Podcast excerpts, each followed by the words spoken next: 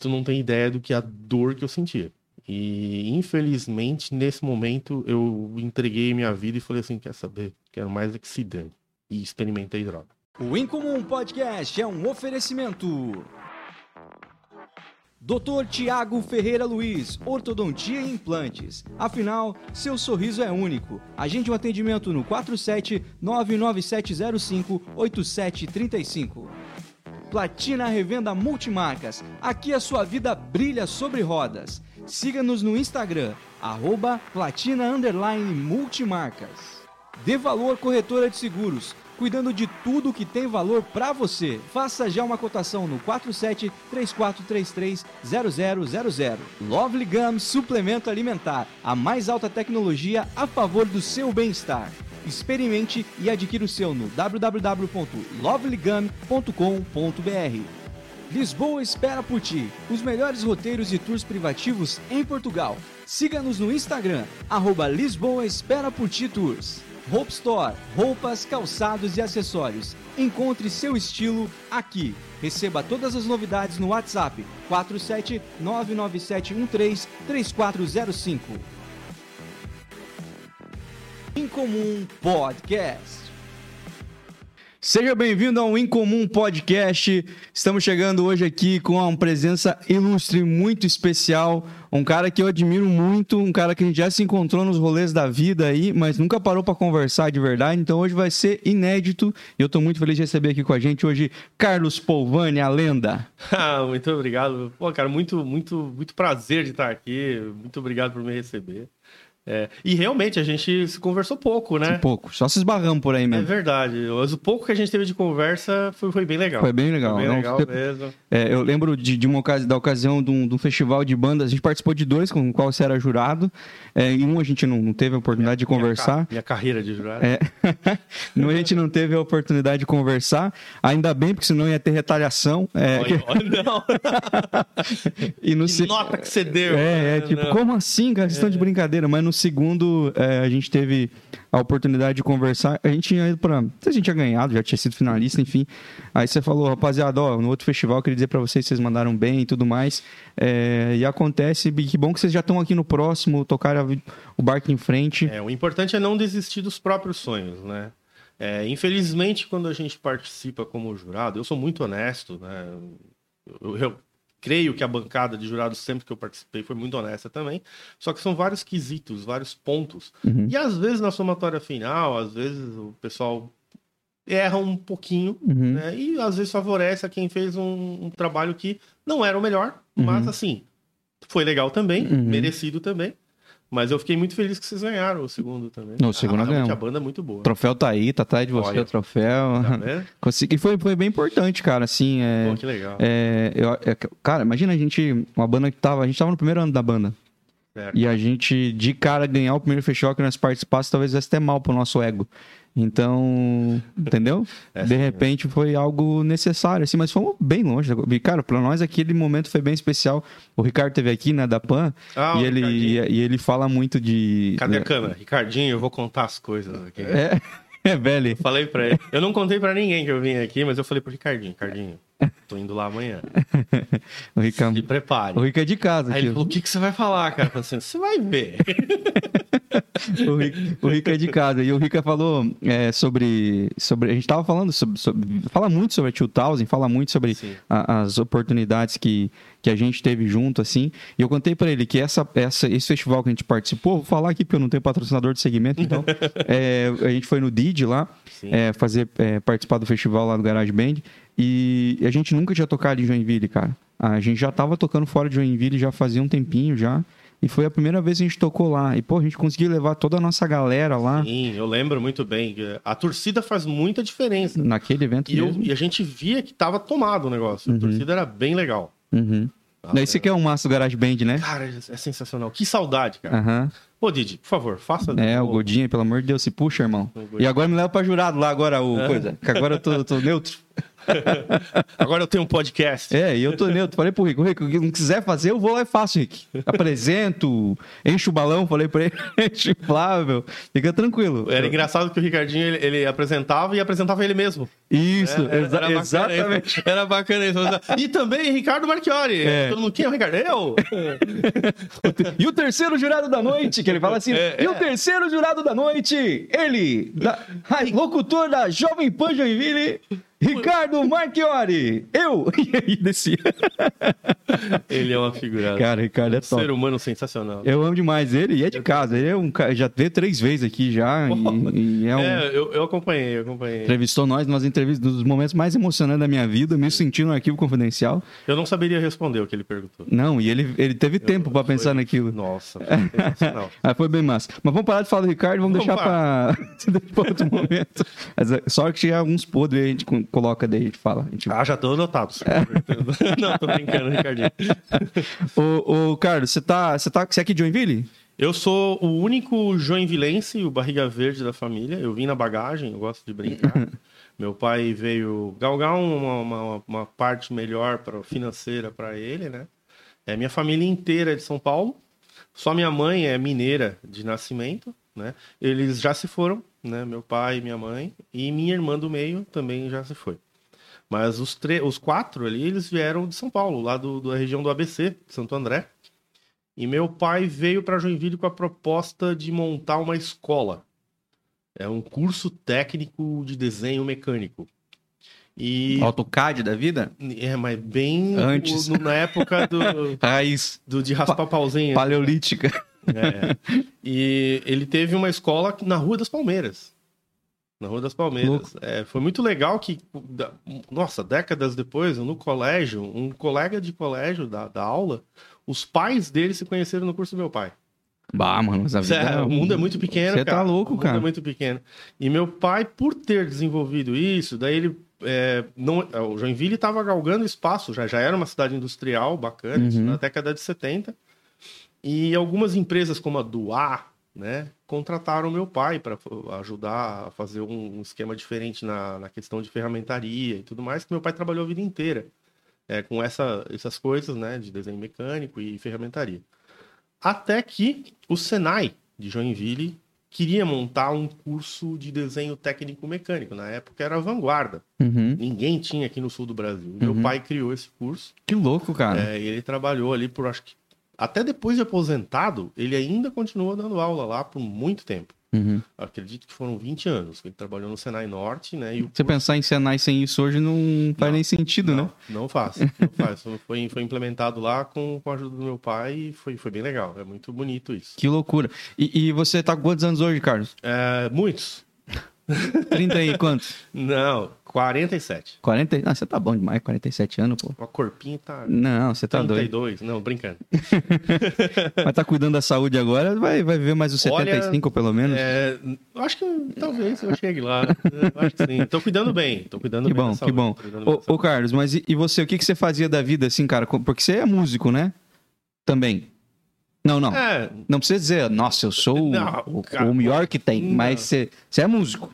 Você toca instrumentos. eu costumo dizer que eu não sou o triatleta. Eu sou o médico do triatleta. Hum, Eu sei tudo que ele tem que fazer pra ficar hum. melhor. Mas tu toca? Eu sei tocar. Aham. Mas assim, pra você ser, se considerar um músico, eh, você tem que ter tempo pra ensaiar. Você tem que se dedicar ao seu instrumento, né?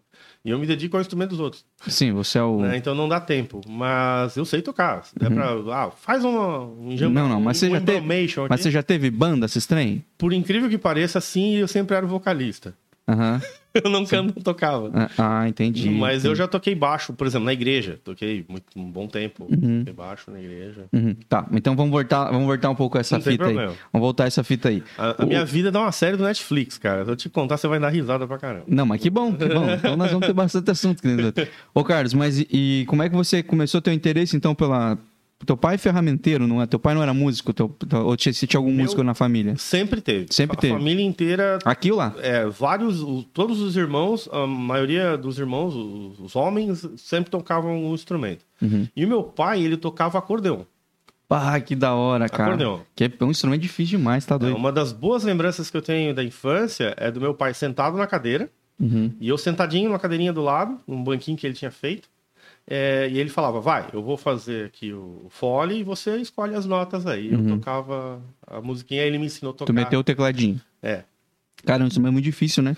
Cara, que é muita coisa. É, é- é baixo, harmonia e ainda tem o fole ainda. É, é, é, um, é que nem tocar uma bateria. Cada membro do seu corpo é um instrumento. É muito difícil, cara. Eu realmente já tentei, não. não... Não, eu pago um pau violento. Porque às vezes o cara é um bom tecladista, só que ele pega a gaita ele se perde no fole, ele não consegue acertar os baixos. Sim, tem que ter todo um ritmo. É, é bem difícil mesmo. E ele é sanfoneiro, né? Eu falei gaita, mas é sanfona. Porque Não, tem diferença, Na né? real, sanfona é só aquela parte que se movimenta. Uhum. É um acordeon mesmo. Acordeon. É, vulgarmente ou É popularmente tem- chamado de gaita. Mas o dele é tecla, não era botão. Porque tem a gaita de botão Tem a também. gaita de fole, né? É, tem a gaita ponto, na verdade. Ponto, né? isso. Que é- são os botãozinhos. Normalmente você vê muito lá na, na região do, do Rio Grande do Sul, perto ali do, do Uruguai, tudo mais que é mais a cultura é, gaúcha, né? Uhum. É, mas existe também a, a gaita ponto, tem a gaita. Ah, tem vários baixos diferentes Uhum. da, gaita. É, sim, que você assim, vai mudando os tamanhos também, né? Tem, Mas teu pai era dessa de teclado. Dessa de teclado, das Aham. italianas, Uhum. aquela bem, bem típico italiano. Eu sou de família italiana, Ah, né? que massa, cara. É, E- mas ali você já começava a brilhar teu olho, já gostava dessa parada de música, já? Sempre me. Ou tu queria desmontar o instrumento pra ver como é que era por Não, dentro? isso começou por, sem querer, na verdade. Sem querer. Eu, eu sempre, sempre fui é, fascinado por música, por qualquer tipo de música. Meu, meu passatempo quando eu era criança era pegar os discos, cara, discos daqueles antigos, de 78 rotações e tudo mais, e do meu pai, orquestrados e tal, e ficar ouvindo em casa. Eu Uhum. adorava. Eu ganhei um radinho de presente, ficava ouvindo rádio. Falei, não, como é que é isso, né? Uhum. E isso me despertou muitas coisas, principalmente saber o que, que eles estavam cantando, que era em Uhum. inglês. Uhum. Então eu, com 12 anos de idade, já sabia quase tudo, sozinho. Eu Uhum. mesmo pegava livro, estudava. Uhum. No colégio tinha aula de inglês, mas não era o suficiente, né? Uhum. Eu falava, eu quero saber o que, esse cara tá Eu cantando. sei que ele fale as cores no meio da música, eu vou saber. É, Cores, números é, e afins. o, o- resto a gente não sabia, mas assim, isso me o que, que era de, de, de- Só pra ter um parâmetro, o que, que teu pai tinha de disco lá? Ah, cara, tinha muita coisa de... Tinha Teixeirinha? Teixeirinha não tinha, mas tinha Altemar Carrilho, tinha umas coisas assim. Tinha umas tradicional. Vicente Celestino, isso é bem coisa de- do- da, da quase bossa ali, pré- pré-bossa nova, Aham. tudo de São Paulo. Mais raiz. E, a- e, e mais de gringo, o que, que você gostava de ouvir? Ah, tudo, velho. Eu já comecei já pisando no Ramones ali. Fui, fui pro rock and roll direto. Na Aham. verdade, eu gosto de tudo. Eu gosto de boa música. Uhum. Não importa o gênero. Se você me dá um sertanejão, cara, bem tocado, eu acho sensacional. Uhum. Sensacional. Então, assim, eu nunca tive distinção de música. Uhum. Óbvio que daí, se eu for escolher pra ouvir, eu ouço rock and roll. Uhum. Mas não tenho nenhum preconceito. Sempre, sempre gostei de rock and roll. Mas tu chegou a ouvir uns discos do, do sei lá, do Bee Gees, do Eu ABBA? ouço até de- hoje. É? Ouço até hoje, eu gosto pra caramba. Pô, que É. isso aí no vinil deve ser um É sensacional. cara. bagulho... Não se compara. Não se compara. Você que nasceu depois dos anos Porque as 2000, dobras vocal são muito da hora, né? Ah, velho, é, aquilo ali é genial. Uhum. É genial. E se eu ouvir isso aí... Eu tinha um disco aí no Senado, foi parar. Deve ter ido pra casa de alguém. Tava aí no Senado também.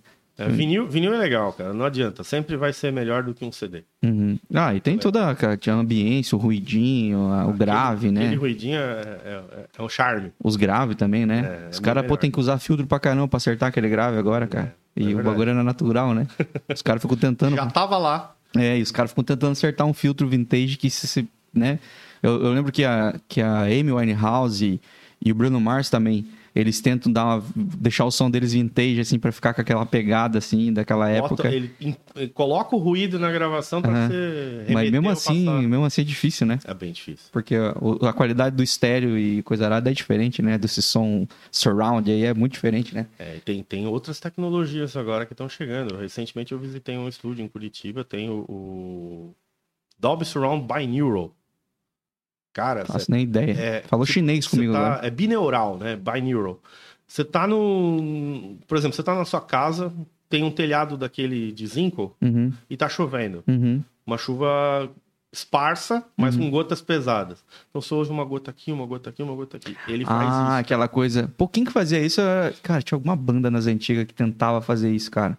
Eu não sei se não era o Pink Floyd, cara, que tinha essa Pink parada. Floyd fazia. Fazia. Fazia. Uma parada assim, meio. Umas coisas muito sutil, assim, né? É, é, é sutil, mas, cara, é maior do que a percepção ouvido humana normal. Uhum. Então isso te, te coloca num, num ambiente que tu fala, Uhum. o que, que tá acontecendo aqui? Você fica até meio tonto Uhum. no início, mas, é, cara, é sensacional. Mas é a atmosfera musical, isso é A muito louco. Cara, é muito é. louco mesmo, né? Pô, a galera talvez que não entenda muito de música agora tá pensando do que esses loucos estão falando. Mas é. São tecnologias que ainda não são a grande massa, né? Mas, Uhum. por exemplo, não, você não precisa muito longe. Desde 2008, todo celular faz isso. Uhum, Pelo menos os iPhones fazem. uhum. Se você botar um fone de ouvido no iPhone Ah, ele já separa. e ah. procurar no YouTube binaural, Uhum. Você vai ouvir isso. Uhum. Ela, ela dá uma rotação absurda na tua cabeça. É muito legal. É, porque geralmente o engenheiro de som, o, o cara que vai fazer a parte de mix ali e tal, ele escolhe pra que lado vai cada som, né? Sim. E aí, esses caras aí, eles têm que jogar numa terceira camada ainda o negócio, né? De ambiente, assim, pra não, pra não aparecer tanto. Mas é muito louco, cara. É, é, a, a gente sabe que essa evolução, ela existe no, no visual, né? O pessoal, a- a- porque é mais perceptível, né? Da galera conseguir entender o que a gente tá falando. No cinema, assim, essa evolução que vocês enxergam no cinema, de conseguir profundidade, sabe? Quando você olhava, um bagulho era tudo chapado, agora você vê mais profundidade. Desfoca um e foca no outro. Isso. Então, isso musicalmente falando, o binaural faz. também. Exatamente, é pra galera entender mais ou menos o que, que é que a gente tá falando, assim, é- é o negócio parece que tá dentro do, do, do negócio tocando, você não tá só ouvindo uma música, né? Entramos num papo técnico. Mas eu gosto demais. Isso é sensacional. Eu gosto demais. Eu vi alguma reportagem esses tempos aí sobre. O o pessoal tava falando sobre esse SMR e tal. Qual que é a pira do SMR? Mas é. Sabe sabe o que é SMR? Sim, aquele É. barulhinho, assim. Mas é essas sensações, mas imagina isso dentro de uma música, assim, que Sim. tem a ver com a música, conversa com o que a música tá falando, né? Pode ser usado pro bem e pro mal também, né? É, Entra numa hipnose. o cara entra numa, numa- Começa a chorar, não sabe por quê. É. Umas notas que tocam nas, né? Umas coisas que pegam no fundo da alma do cara, o cara nem sabe. É bem isso. Mas é atingir essas camadas O cara ouve mais. a música e liga pra mãe.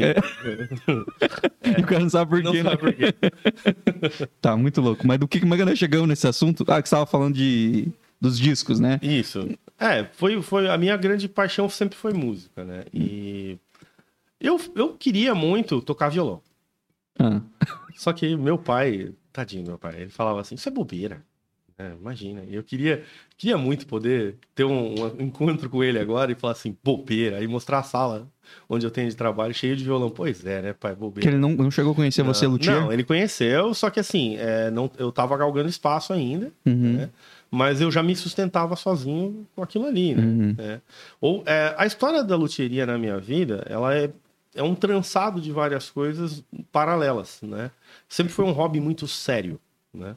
Começou tudo por causa dessa minha vontade de querer tocar violão. Uhum. Eu sabia quanto custava a mensalidade de uma aula de violão. Eu falei, poxa, eu tenho. Minha, na época eu tinha mesada, né? Uhum.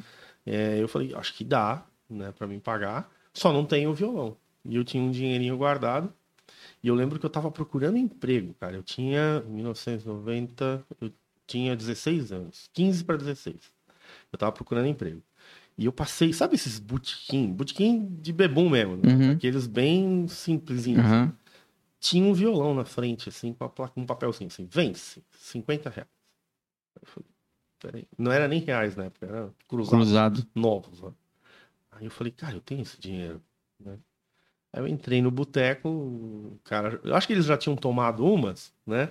Eu conversa, conversa, vai, conversa, vai, comprei pela metade do preço. Que na época valia quanto, você acha? Eu acho que, eu acho que se a gente comparar com hoje, era 50, eu paguei 25. Mas era... Ah, mas então isso. pagou barato Paguei demais. bem barato.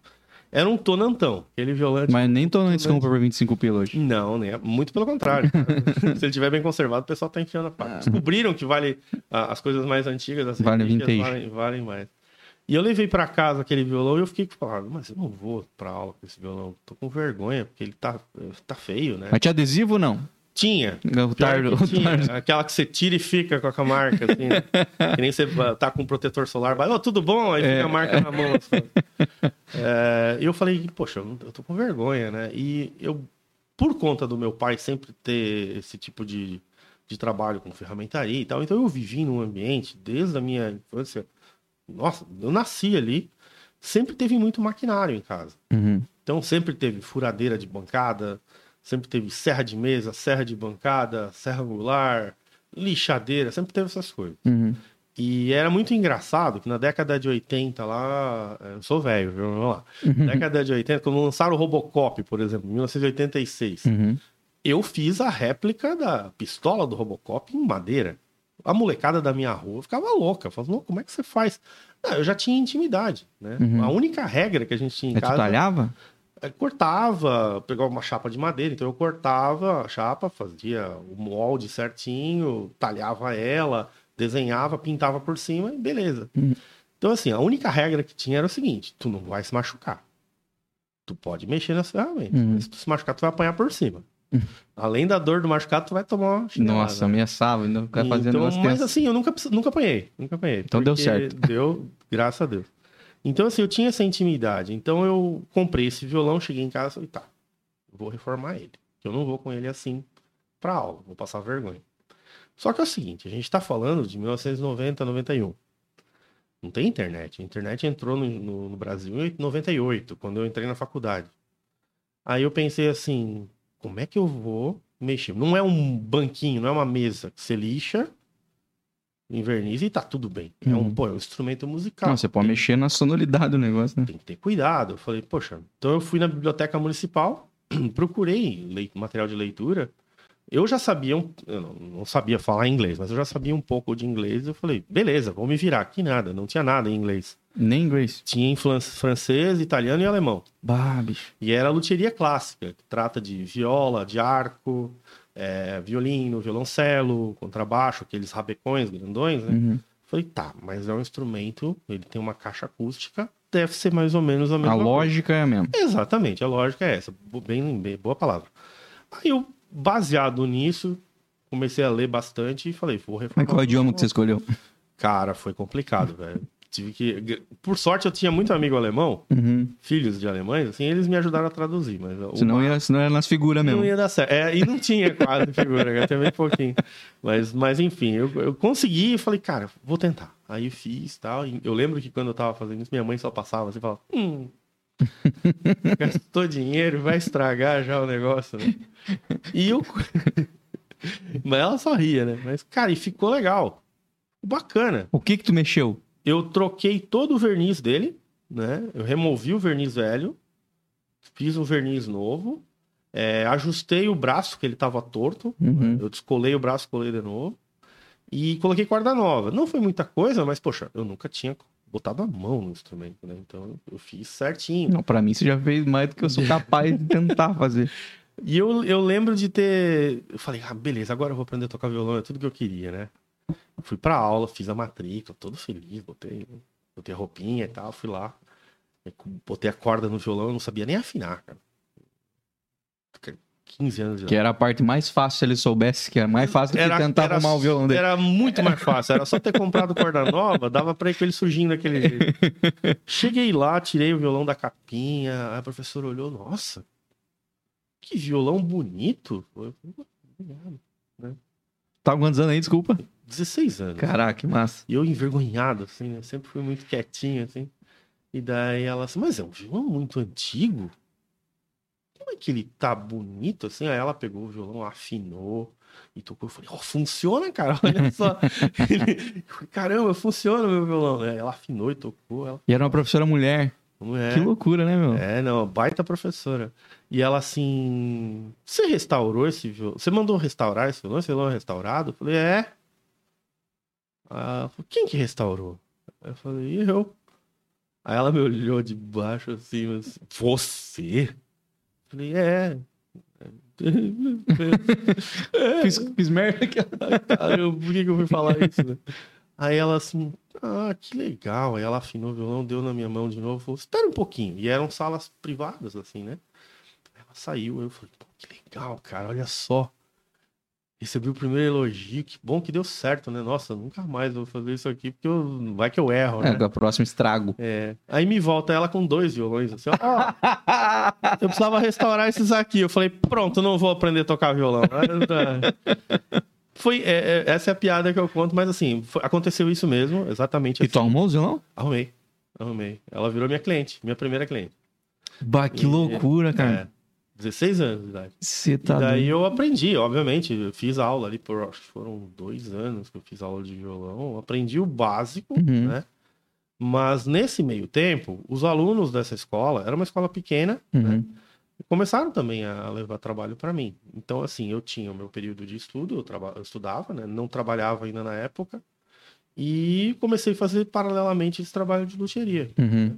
Sempre tomando cuidado, né? Mas a tua escola, nesse sentido, foi muito mais a prática. Foi, Foi pegar os instrumentos e É, porque a luthieria é uma arte passada normalmente de pai para filho ou então de mestre para aprendiz. quase sapateiro, né? Aquela é coisa bem isso bem. aí mesmo. É bem isso aí mesmo. É pelo, por osmose. Tu fica Uhum. ali do lado, presta atenção no que o cara tá fazendo, faz igual. Não sabe, não entendeu, pergunta. Uhum. Que madeira, você mexer com madeira, cara, não é simples. Você Uhum. tem que entender de física, química e muita matemática. Uhum. Tem que entender as fibras da madeira, que tipo de composição que ela é. Essa questão de clima tá afeta também? absolutamente tudo. Nossa, é, é impressionante o que, que o clima pode fazer com uma madeira. Uhum. Então, assim, é, tem que ser tratada, tem que ser preparada. Você não pode cortar uma árvore e lá fazer um instrumento. Ela tem que ter um processo de cura dessa Uhum. madeira, né? Então, tudo isso eu fui aprendendo procurando sozinho. Foi uma coisa que eu, eu, eu sozinho mesmo, eu, vou, vou- eu quero aprender. Uhum. Fui metido mesmo. Eu- Uhum. Não, eu vou. Então, eu fui conversando com outros luthiers, só que não tinha aqui em Joinville. Uhum. Como eu viajava muito para São Paulo, então eu procurava os caras lá. Ah, que legal. E lá já é uma coisa papo. que existe mais, né? Já. E, e tinha um pouco de, sabe, restrição. Os caras não queriam contar. É o meus magos da coisa, né? É, eles queriam que você ficasse. Não, você fica aqui comigo. Não, mas eu, eu não sou daqui. Não, não, não. Mas vem aqui aprender. Uhum. Aí, ao longo do tempo, é, começou a se difundir um pouco mais essa arte da luthieria. Né? Hoje mesmo tá bem popular. Tu acha? Eu, sim, com certeza. É, só que o problema é o seguinte: tem muita gente que lá vai lá, assiste três ou quatro vídeos no YouTube e fala, ah, eu também sei fazer. Não sabe, cara. Não é bem assim. Ah, os caras sabem usar a chavinha de, de É. torcer o braço ali. Tem, tem muito detalhe né, em cima do que, que um instrumento precisa para funcionar de uma forma otimizada. Né? Então você precisa entender é, primeiro do- da, da geometria do instrumento. Você tem que entender o cálculo de divisão de tom e semitom. Uhum. Senão você tem ele. Ah, você afinou corda solta, tá Uhum. maravilhoso. É, mas os trastes, o cálculo da, da divisãozinha ali, daqueles ferrinhos Uhum. que tem no braço do violão ou da guitarra, se eles não tiverem exatamente na posição correta, E o cara que, o cara que faz o, o design das marcas, é o cara da, da, da Tajima, o cara da Fender, ele de violão para violão muda muito o design disso, dessa parte ali? Ou você tem cada vez, cada vez você pega um, um instrumento, sei lá, uma série nova, uma série muito antiga, é muito diferente ou geralmente a, a- Olha, o que eu vou te dizer é o seguinte: eu, eu gosto de brincar dizendo que eles fizeram certo da primeira vez, então é copiado até hoje. Uhum, Então você vai pegar as primeiras guitarras que foram construídas lá pelo Léo Fender, eram a Telecaster, foi a primeira, uhum, depois a Stratocaster, que é uma Telecaster otimizada, ela já tem um contour bar ali para encaixar na barriga, tudo certinho, mais, mais confortável. é, mas é, é o gosto, né? Eu acho, eu acho todas lindas, mas eh, se eu for escolher a preferida mesmo, eu escolheria uma Telecaster. Eu acho sensacional. Eu gosto das Gibson, gosto das É, semiacústica, a Gibson veio depois. mas pela beleza, sonoridade eu não entendo bosta nenhuma pra falar, é, mas... a Gibson é uma guitarra linda, só que ela é um pouco desconfortável para quem nunca tocou. Ela é diferente, ela lembra um violino. Ela tem um ângulo para trás do braço, ela é pesada. Pesadinha? Ela, ela não é uma Eu já guitarra toquei, já leve. toquei. Toquei com Epiphone também, é pesada É, naquele aí estilo. vai lá uns- dependendo da linha da Gibson, vai quase 9 quilos. É, pesadinho. As Les Paulzinhas são pesadas. É, principalmente as de Mog do brasileiro, que eles roubaram de nós. Os bagulho que tá... Nossa, dá uma canseira, dá uma dor. Dá, no- dá. Imagina você tocar uma banda de baile quatro horas seguidas. Por isso que eles gostam da Strato. A Strata é mais leve. É mais poli- Ela é polivalente. O tá? Chimbinha que, que fez o Garra Hanso, eu acho. Eu vi o Chimbinha com muitos modelos diferentes de. Eu Você falei, sabe que eu já regulei uma guitarra dele? sério, cara? É. Não, não foi com ele. E era uma obviamente. Era uma Strato azul. Que dúvida, o cara não sabe o que é outra guitarra. Se mostrava, ele falou, nem sei nem a guitarra. Não, era um azul metálico, assim, bem chamativo. assim. É, o Calypso, né? Parar, né? O cara comprou do Chimbinha. Era uma guitarra reserva do Chimbinha, ele comprou, Uhum. tirou foto, tudo, e levou lá em casa, ó. Você regula pra mim? Beleza. Que, que loucura, né, cara? É, Eu, eu, eu, sou, eu acho bonito, cara. Eu fui numa loja em, Balneário, pô. Que, que aqui as lojas de Joinville, elas têm um.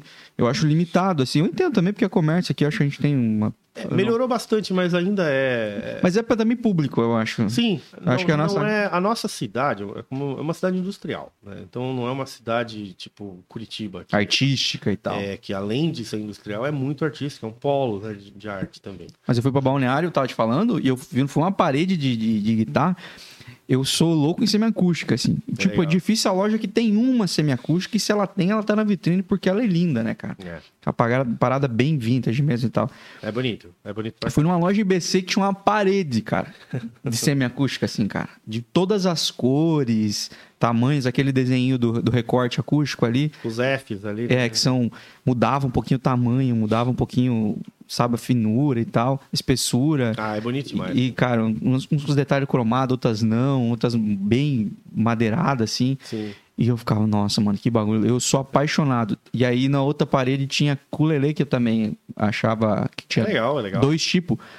Não. Cara do Sim. céu, tinha uns negócios que eu achava que nem era culelê. Achei que era bandolim, Tenor, cavaco. Barítono, Tem- soprano. Tem uns vários. baixo lelê.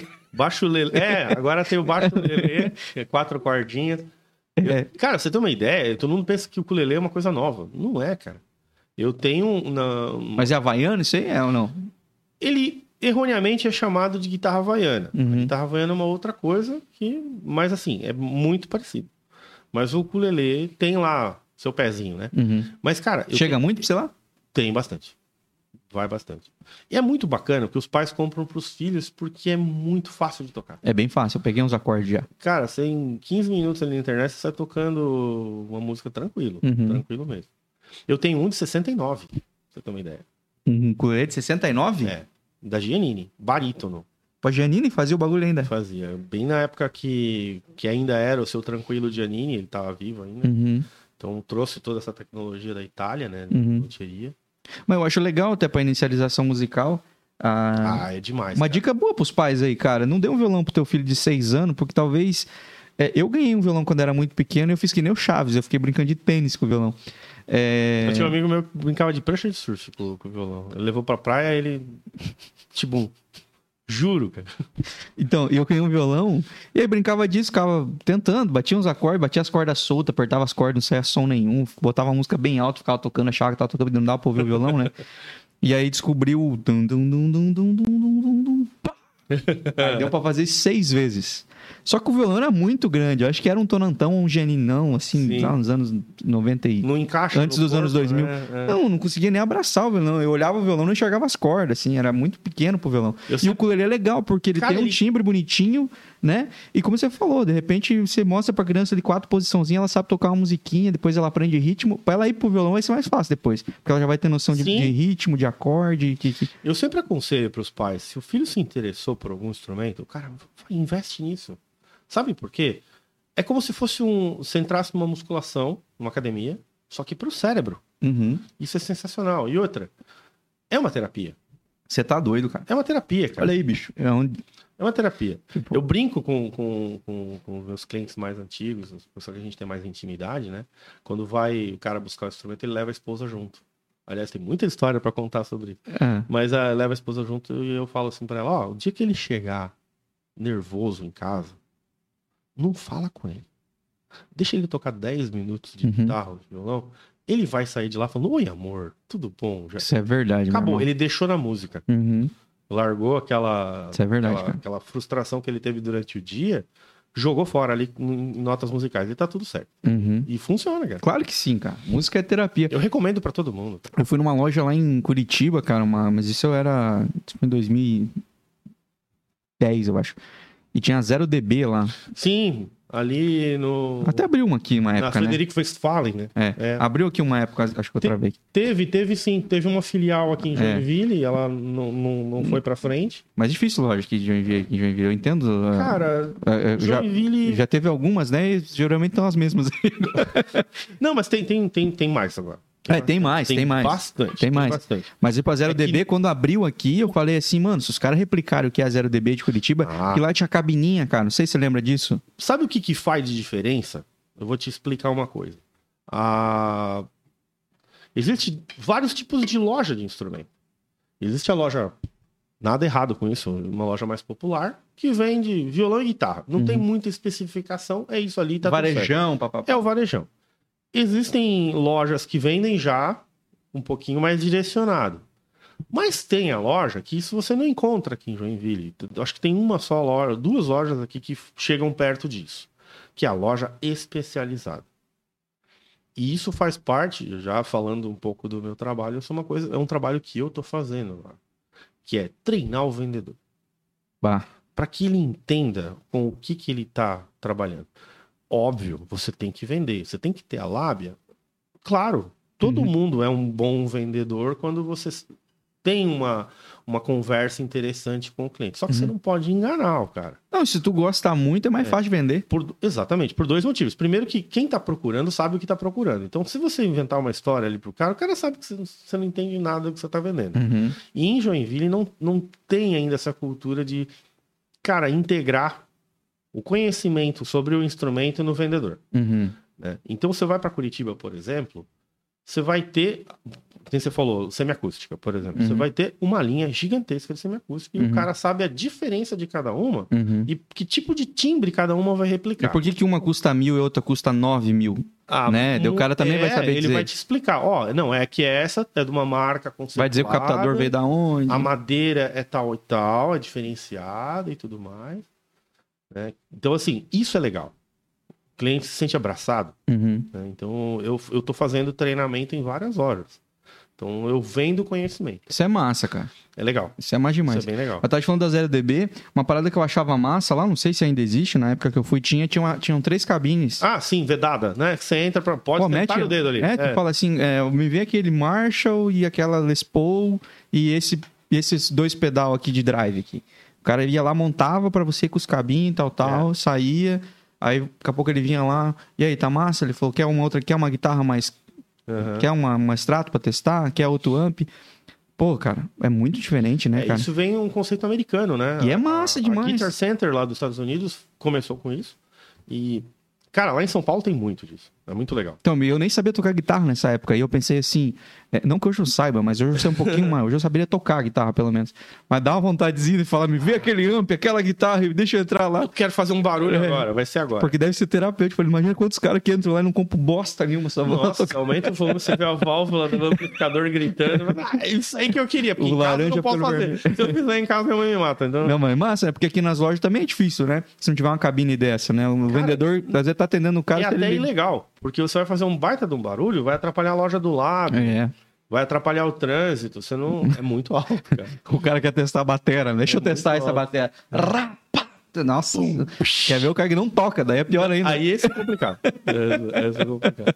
Mas é, mas é uma. Mas dá muita risada. É... Com certeza. Nossa. Daí é, é aí que o cara vende aquela BNB, a bateria BNB, porque ele vê que o cara não toca, ele fala assim: não, não precisa levar essa Pode né? ser essa aqui, pra é. ti tá bom. levar Shell, levar as, as mais brabas. Leva essa aqui, ó, BNBzinha, sem pele resposta. Pode ser essa aqui mesmo. Mas que tipo de pele que usar? Essa aí tá bom, né? Não tem problema. O que você quer fazer. é, mas aí você tava falando lá, voltando lá atrás, você tava falando que aí você começou a, a fazer esses trabalhos lá dentro da escola e tudo mais pra, pra galera mas você nunca focou 100% nisso. Tua vida foi indo para fazer outras é, coisas. A, a transição de, de, de, das profissões que eu, que eu tive, minhas formações são outras. Uhum. Agora vem a parte engraçada. Ah. As minhas formações são outras, Diga muito lá. diferentes. Né? É, a, a minha transição se deu total, que eu falei assim, chega, não vou fazer paralelo, agora eu quero só um, um caminho, né? Tem muito da cultura oriental, que eu sou muito fã da cultura oriental, que é o seguinte, ou você segue um caminho e, e, faz certo. Se você seguir dois, você não vai fazer certo com nenhum dos dois. Vai fazer uhum. pela metade. Uhum. Então eu, vou, eu, eu, decidi ser só luthier a partir de 2006. Uhum. Eu falei assim, já ganhava muito dinheiro com isso, já ganhava muito cliente com isso, mas eu falei, chega, agora é só isso aqui. Né? Então vamos lá. Eu, pequeno rapaz, né, estudei informática. Informática. Sim. Que é um curso sou, que não. Eu pessoal, sou formado. Que o jovem hoje em dia fala assim, mas como assim? Eu sou formado em ciências da computação. Ah, agora sim, agora Melhorou. bem. É, é, já tem um, né? É. TI. É. Ah, é isso aí. Porque a minha avó me colocou na escola de informática também. Eu sei fazer digitação. uma planilha. ASDFG. É, exato. É. Então, eu trabalho. Eu, eu fiz a faculdade, né? No, no, no ano de estágio, que já é no final da faculdade, eu fiz cursos de formação de certificação da Microsoft. Então eu trabalhei para o Bill Gates um tempo. Uhum. Né? Você ganha muito dinheiro. Então eu fiz. no- hoje eu acho que a Novel nem trabalha mais tanto, mas eu, eu trabalhava em redes, né? Uhum. Então era a rede do, do- da Microsoft e redes Novel. Então eu tinha o, a- o carteiraço, né? Eu tinha ó, aqui, ó. Uhum. E eu trabalhei muito tempo migrando mercados do jeito que sempre foram, como caixa registradora normal, para código de barra. Hum. Então, é- cara, isso era sensacional, só que assim, eu envelheci 10 anos em dois. Porque você trabalhava em suporte técnico, então não importa. Era duas da manhã, eu tinha que atender o telefone, ou então eu tinha que ir lá no supermercado, porque senão amanhã o supermercado não abre. E eu trabalhava, eu era responsável por uma rede de supermercados. Caraca, bicho. É, então, Hoje tem empresas grandes que fazem isso, né? É, e na época a gente tava, é, quando eu cheguei era tudo mato, a gente tava roçando. né? Cara, era muito trabalho. Então, assim, mas era gostoso, era prazeroso e era muito rentável. Mas eu falei, nossa, cara, não dá. Eu vou, vou ter que melhorar minha vida de alguma forma. Eu não Uhum. tô tendo uma vida de qualidade. Uhum. É, Nesse meio tempo ali que eu conheci até o Ricardinho, o Ricardo Marchiori, foi bem quando ele chegou em Joinville. Eu era muito, já, pelo fato de trabalhar com luthieria paralelamente, eu já eu tinha muito conheci, muitos conhecidos artistas, né? Uhum. Eu, eu tive o privilégio, não é nada demais, sou uma pessoa como qualquer outra, mas eu tive o privilégio de conhecer muita gente famosa. Uhum. Cite Então, três. Ah, vários. Não, Tudo- cita três pra mim. Três, três que você tem orgulhinho, assim. Kiko Loureiro, Ah, já hoje- não precisa nem ser precisa de outros dois mais. hoje toca do Megadeth. Cara, a gente comeu arroz doce junto, Caraca. batendo papo, almoçamos junto. Kiko Loureiro, o Eduardo Danui, a gente... Eduardo Danui, várias vezes a gente buscava ele no hotel, a gente ia numa churrascaria. Tem uma turma que se você toca guitarra, você não toca perto deles. Não, eles são monstros, né, cara? Bom, todo o pessoal do Nenhum de Nós Mas aqui? Tudo, tudo aqui. Na verdade, foi o seguinte: a a luthieria me abriu muito espaço. Como eu, eu ga- galguei um espaço e fui muito sério mesmo nisso, Uhum. então as marcas, tanto nacionais quanto internacionais, me sondaram. E falaram: Uhum. cara, peraí, tem um cara lá no sul do Brasil. Ah, tipo aquela região, o cara que vocês procuram é esse cara aqui. então, peraí, eu- eu- vamos, vamos dar para ele a- a- o poder de, de resolver as coisas para as nossas marcas. Então, por exemplo, Um endorser técnico. é a assistência técnica autorizada, Aham. né? Então, por exemplo, a Yamaha foi uma das, das últimas que me procurou isso, já fazem 15 anos. Uhum. Eu, eu trabalho com a Yamaha. Mas tu arruma motos também, não? Tô brincando, Não, tô já me brincando. perguntaram isso. brincando, já, tô porque brincando. Às vezes eu tô com a camisa da Yamaha, pensando, Ih, motor de barco. Eu, Não, não. Tô brincando. Gerador de energia. Não, não, é instrumento mesmo. Mas Yamaha faz Eu vou pra um evento da Yamaha, o MotoGP, aquele não. E o mais engraçado é que as pessoas, as- algumas pessoas falam, mas Yamaha faz instrumento? É, né? Pois é. E algumas pessoas falam, Yamaha faz Na verdade, moto? ela só fazia instrumento, ela mudou depois. Mas... e, e daí, o, o, o que acontece? Você, por exemplo, você tem uma marca, você tem a Tajima, que eu trabalho há mais de 20 anos. Uhum. E eu tô com um problema no meu instrumento e eu preciso da peça original. Eu consigo. Direto de fábrica. A fábrica da Tajima é onde? Hoje é em São Bernardo do Campo. Não. Por muito tempo ela foi bem no, no, no- do bairro da Moca, lá quando eram os prédios alugados ali da antiga Matarazzo. Quando eles compraram uma- um terreno bem grande ali em São Bernardo do Campo e montaram, cara, uma mega estrutura. É, tinha que ter uma aqui, né? Aqui em Joinville, né?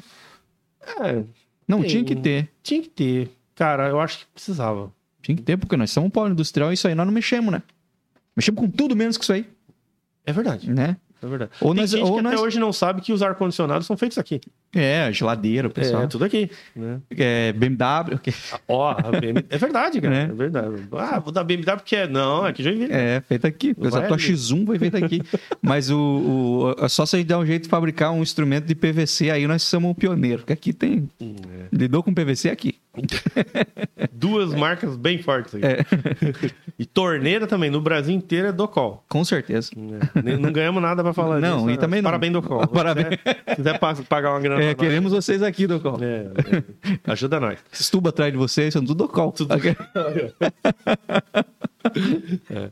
Então, é, nesse meio tempo, eu, eu tinha muito, muito contato com, com artistas e tudo mais, e isso foi gerando uma coisa um pouco mais séria. Né? E acontece que eu ia muito nas lojas de instrumento comprar coisa que ninguém comprava. Então, por exemplo, ah, é um gabarito para um cálculo de, de, de escala. Os caras, mas ah, a gente tem para vender aqui, mas Nunca saiu. Tipo, tá três anos aqui na loja. Ninguém... Aí eu comprava lá, tipo, traste. Né? O que, que é traste? O cara falava, o traste é o ferrinho. Ah, temos. Aí o uhum. ferrinho que põe. Tava lá, tinha passado WD-40 antes. Pra... E eu acho que eu enchi, enchi tanto o saco do pessoal que eu ia lá. É... Vamos fazer... Posso falar o nome de uma. De uma Por favor. Uma... Onde hoje é o Old McGallagher. Certo. Ali era uma loja que não existe mais, chamava Aliança Musical. Era a maior de Joinville. Então eu ia lá, comprava as coisas, os caras falavam, mas por que, que você quer essas coisas? O que, que você faz com isso? Você faz artesanato? não, eu sou luthier, eu trabalho com isso paralelamente, né? E eu já trabalhava com informática na época. E o cara falou, mas você, você trabalha só com isso? Eu falei, não, eu tenho minha profissão e paralelamente eu sou luthier. Você não quer trabalhar aqui com a gente, não? E eu, louco pra largar a informática, né? Se me pagar bem, eu venho, né? Eu quero, não, a gente deu um salário bem legal. E eu. que tem tra... demanda, né? Imagina tem... quanta demanda Cara, chegava na loja. Eu, eu, eu, tinha o meu salário, a comissão sobre as vendas e o meu trabalho como loteria. Então, assim, modestamente, eu ganhava muito bem. Uhum. Eu ganhava muito bem. E daí entra a outra parte engraçada da minha vida. Que um sonho de infância além de tocar instrumento, antes disso, lá com nove anos, e a culpada disso é a dona Leonilda, minha mãe, hum. a dona Nilda, que Deus a tenha, ensinou esse rapaz que está aqui na tua frente a acender o fogo e fritar um ovo quando eu tinha nove anos. Então tu manjava de cozinhar desde cedo? Eu sempre quis ter um restaurante. Hum. Meu sonho era ter um restaurante. Então eu estava lá trabalhando há um ano naquela loja, eu ganhava muito bem, eu tinha tempo à noite, ficava em casa, eu falei, eu vou investir no meu sonho. E fiz o curso de gastronomia. Nossa senhora, pô, mano, que salada de fruta que deve ser tá vendo? cérebro, cara. Então, é por... Os divertidamente do, do, do deve ser tudo louco da é cabeça. É por isso que eu não consigo dormir, cara. o dia que eu conseguir dormir uma noite tranquilo, eu vou falar assim, obrigado, meu Deus. Ainda não deu. Mas eu... e eu, eu fiz o curso de formação de cozinheiro, né? E, e me formei. E recebi uma, várias propostas de, de restaurantes, assim, certamente você comeu... Quando você veio para Joinville? Você veio do Paraná, né? Sou. Eu vim em 2011. Não, então... Para 2012. Eu, eu já tinha me aposentado já, como cozinheiro, chefe de cozinha. É, eu cozinhei muito tempo na Terra, né? É, fazendo muito evento é, particular, uhum. depois que eu larguei os restaurantes, mas no restaurante, por exemplo, antigo Piazza Itália, eu era chefe de um dos turnos uhum. do restaurante mais chique que tinha lá, que era o Milano. Trabalhei no, no Le Jardin, que é dentro do Bourbon, onde hoje é a pizza na pedra. Antigamente tinha a, o café. Como é que era o nome? Café Visconde. É tudo meio gourmet, teus, teus, teus trampos aí. Eram umas coisas bem. É, nobre bem cheia de fruque-fruque, como você disse uhum. essa entrevista com o Ney. Tinha uns negócios assim, é, né? É, cheio era, de coisinha. Tinha, era pomposo o teu trabalho. Tinha muita técnica, assim, uhum. envolvida. Era, era, bem legal. Então eu trabalhei um bom tempo também com isso, né? E eu amo, amo. ainda e faço... quando é que tu largou? E por que, que tu Eu, então, é, não conseguia vencer a demanda. Porque, querendo ou não, existe muita procura hoje por pessoal trabalhar com, ah, eu quero ser chefe de cozinha. Eu fiz o curso de chefe. Não, você não fez curso de chefe. O Masterchef estragou o negócio. Então, eu, eu, eu fui chamado pro Masterchef. Sério, pô? É, essa é uma história legal também. E você não foi? Não. Por que de quê? É, é uma história meio triste. É triste? É, mas eu conto. Mas conta. É, eu fiz inscrição. É, Isso eu... quando? Isso quando? 2015 foi a primeira vez. Só que daí eu não podia participar. Pelo seguinte, o Masterchef é para amador. Você não pode. Eu tinha, eu tinha curso de formação. Então eu não podia participar. Uhum. Daí, quando entrou o Masterchef profissionais, que é para quem já tinha uma carreira ou então já fez algum curso de gastronomia, eu falei, agora é a minha vez, agora eu vou fazer esse negócio aí. E meu, meu pai já tinha falecido, meu pai morreu em 2011, minha mãe morreu em 2015. Meu pai também morreu em 2011. É, e foram duas mortes muito trágicas, assim, né? E eu falei, quer saber? Eu vou fazer minha inscrição. E eu não fui selecionado. Aí eu falei, tá. Era o, era o temporada 1 do, do Profissionais. Aí, Já era na Band ou não? Era na Band. Na Band. Aí passado um tempo, sempre foi na Band. Aí passado um tempo, entrou a segunda temporada. E antes de entrar a segunda temporada do Profissionais, estava passando a temporada do Amador. E eu cometi um- uma coisa meio polêmica, assim, porque eu não gosto de injustiça. Sabe? Eu, eu não gosto de ver pessoas injustiçadas. Porque eu já fui injustiçado em alguns momentos. A gente sabe o quanto dói Uhum. quando você tá fazendo a coisa certa e às vezes a pessoa te, te julga de uma forma errada. E aconteceu um episódio dentro do Masterchef e eu, que eles trataram mal uma menina coreana. Meio que trataram mal. E eu fiz um textão. Ah, o- os jurados? É. Os caras lá são brutos mesmo, né, meu filho? A cozinha é assim. Não adianta mentir. É, eu já não. É, não daria- tem glamour. É, não tem não- glamour. eu não me É- daria é bem. 50 graus centígrados e você tá lá na loucura e tem que ser assim, porque senão não funciona. Uhum. Na hora que acalmar, beleza, meu querido, tudo bem, abraça, mas assim, na hora da pauleira, você ouve muita coisa ruim. Mas Uhum. assim, se você tem que estar consciente que isso vai acontecer dentro da cozinha, tá tudo bem. Uhum.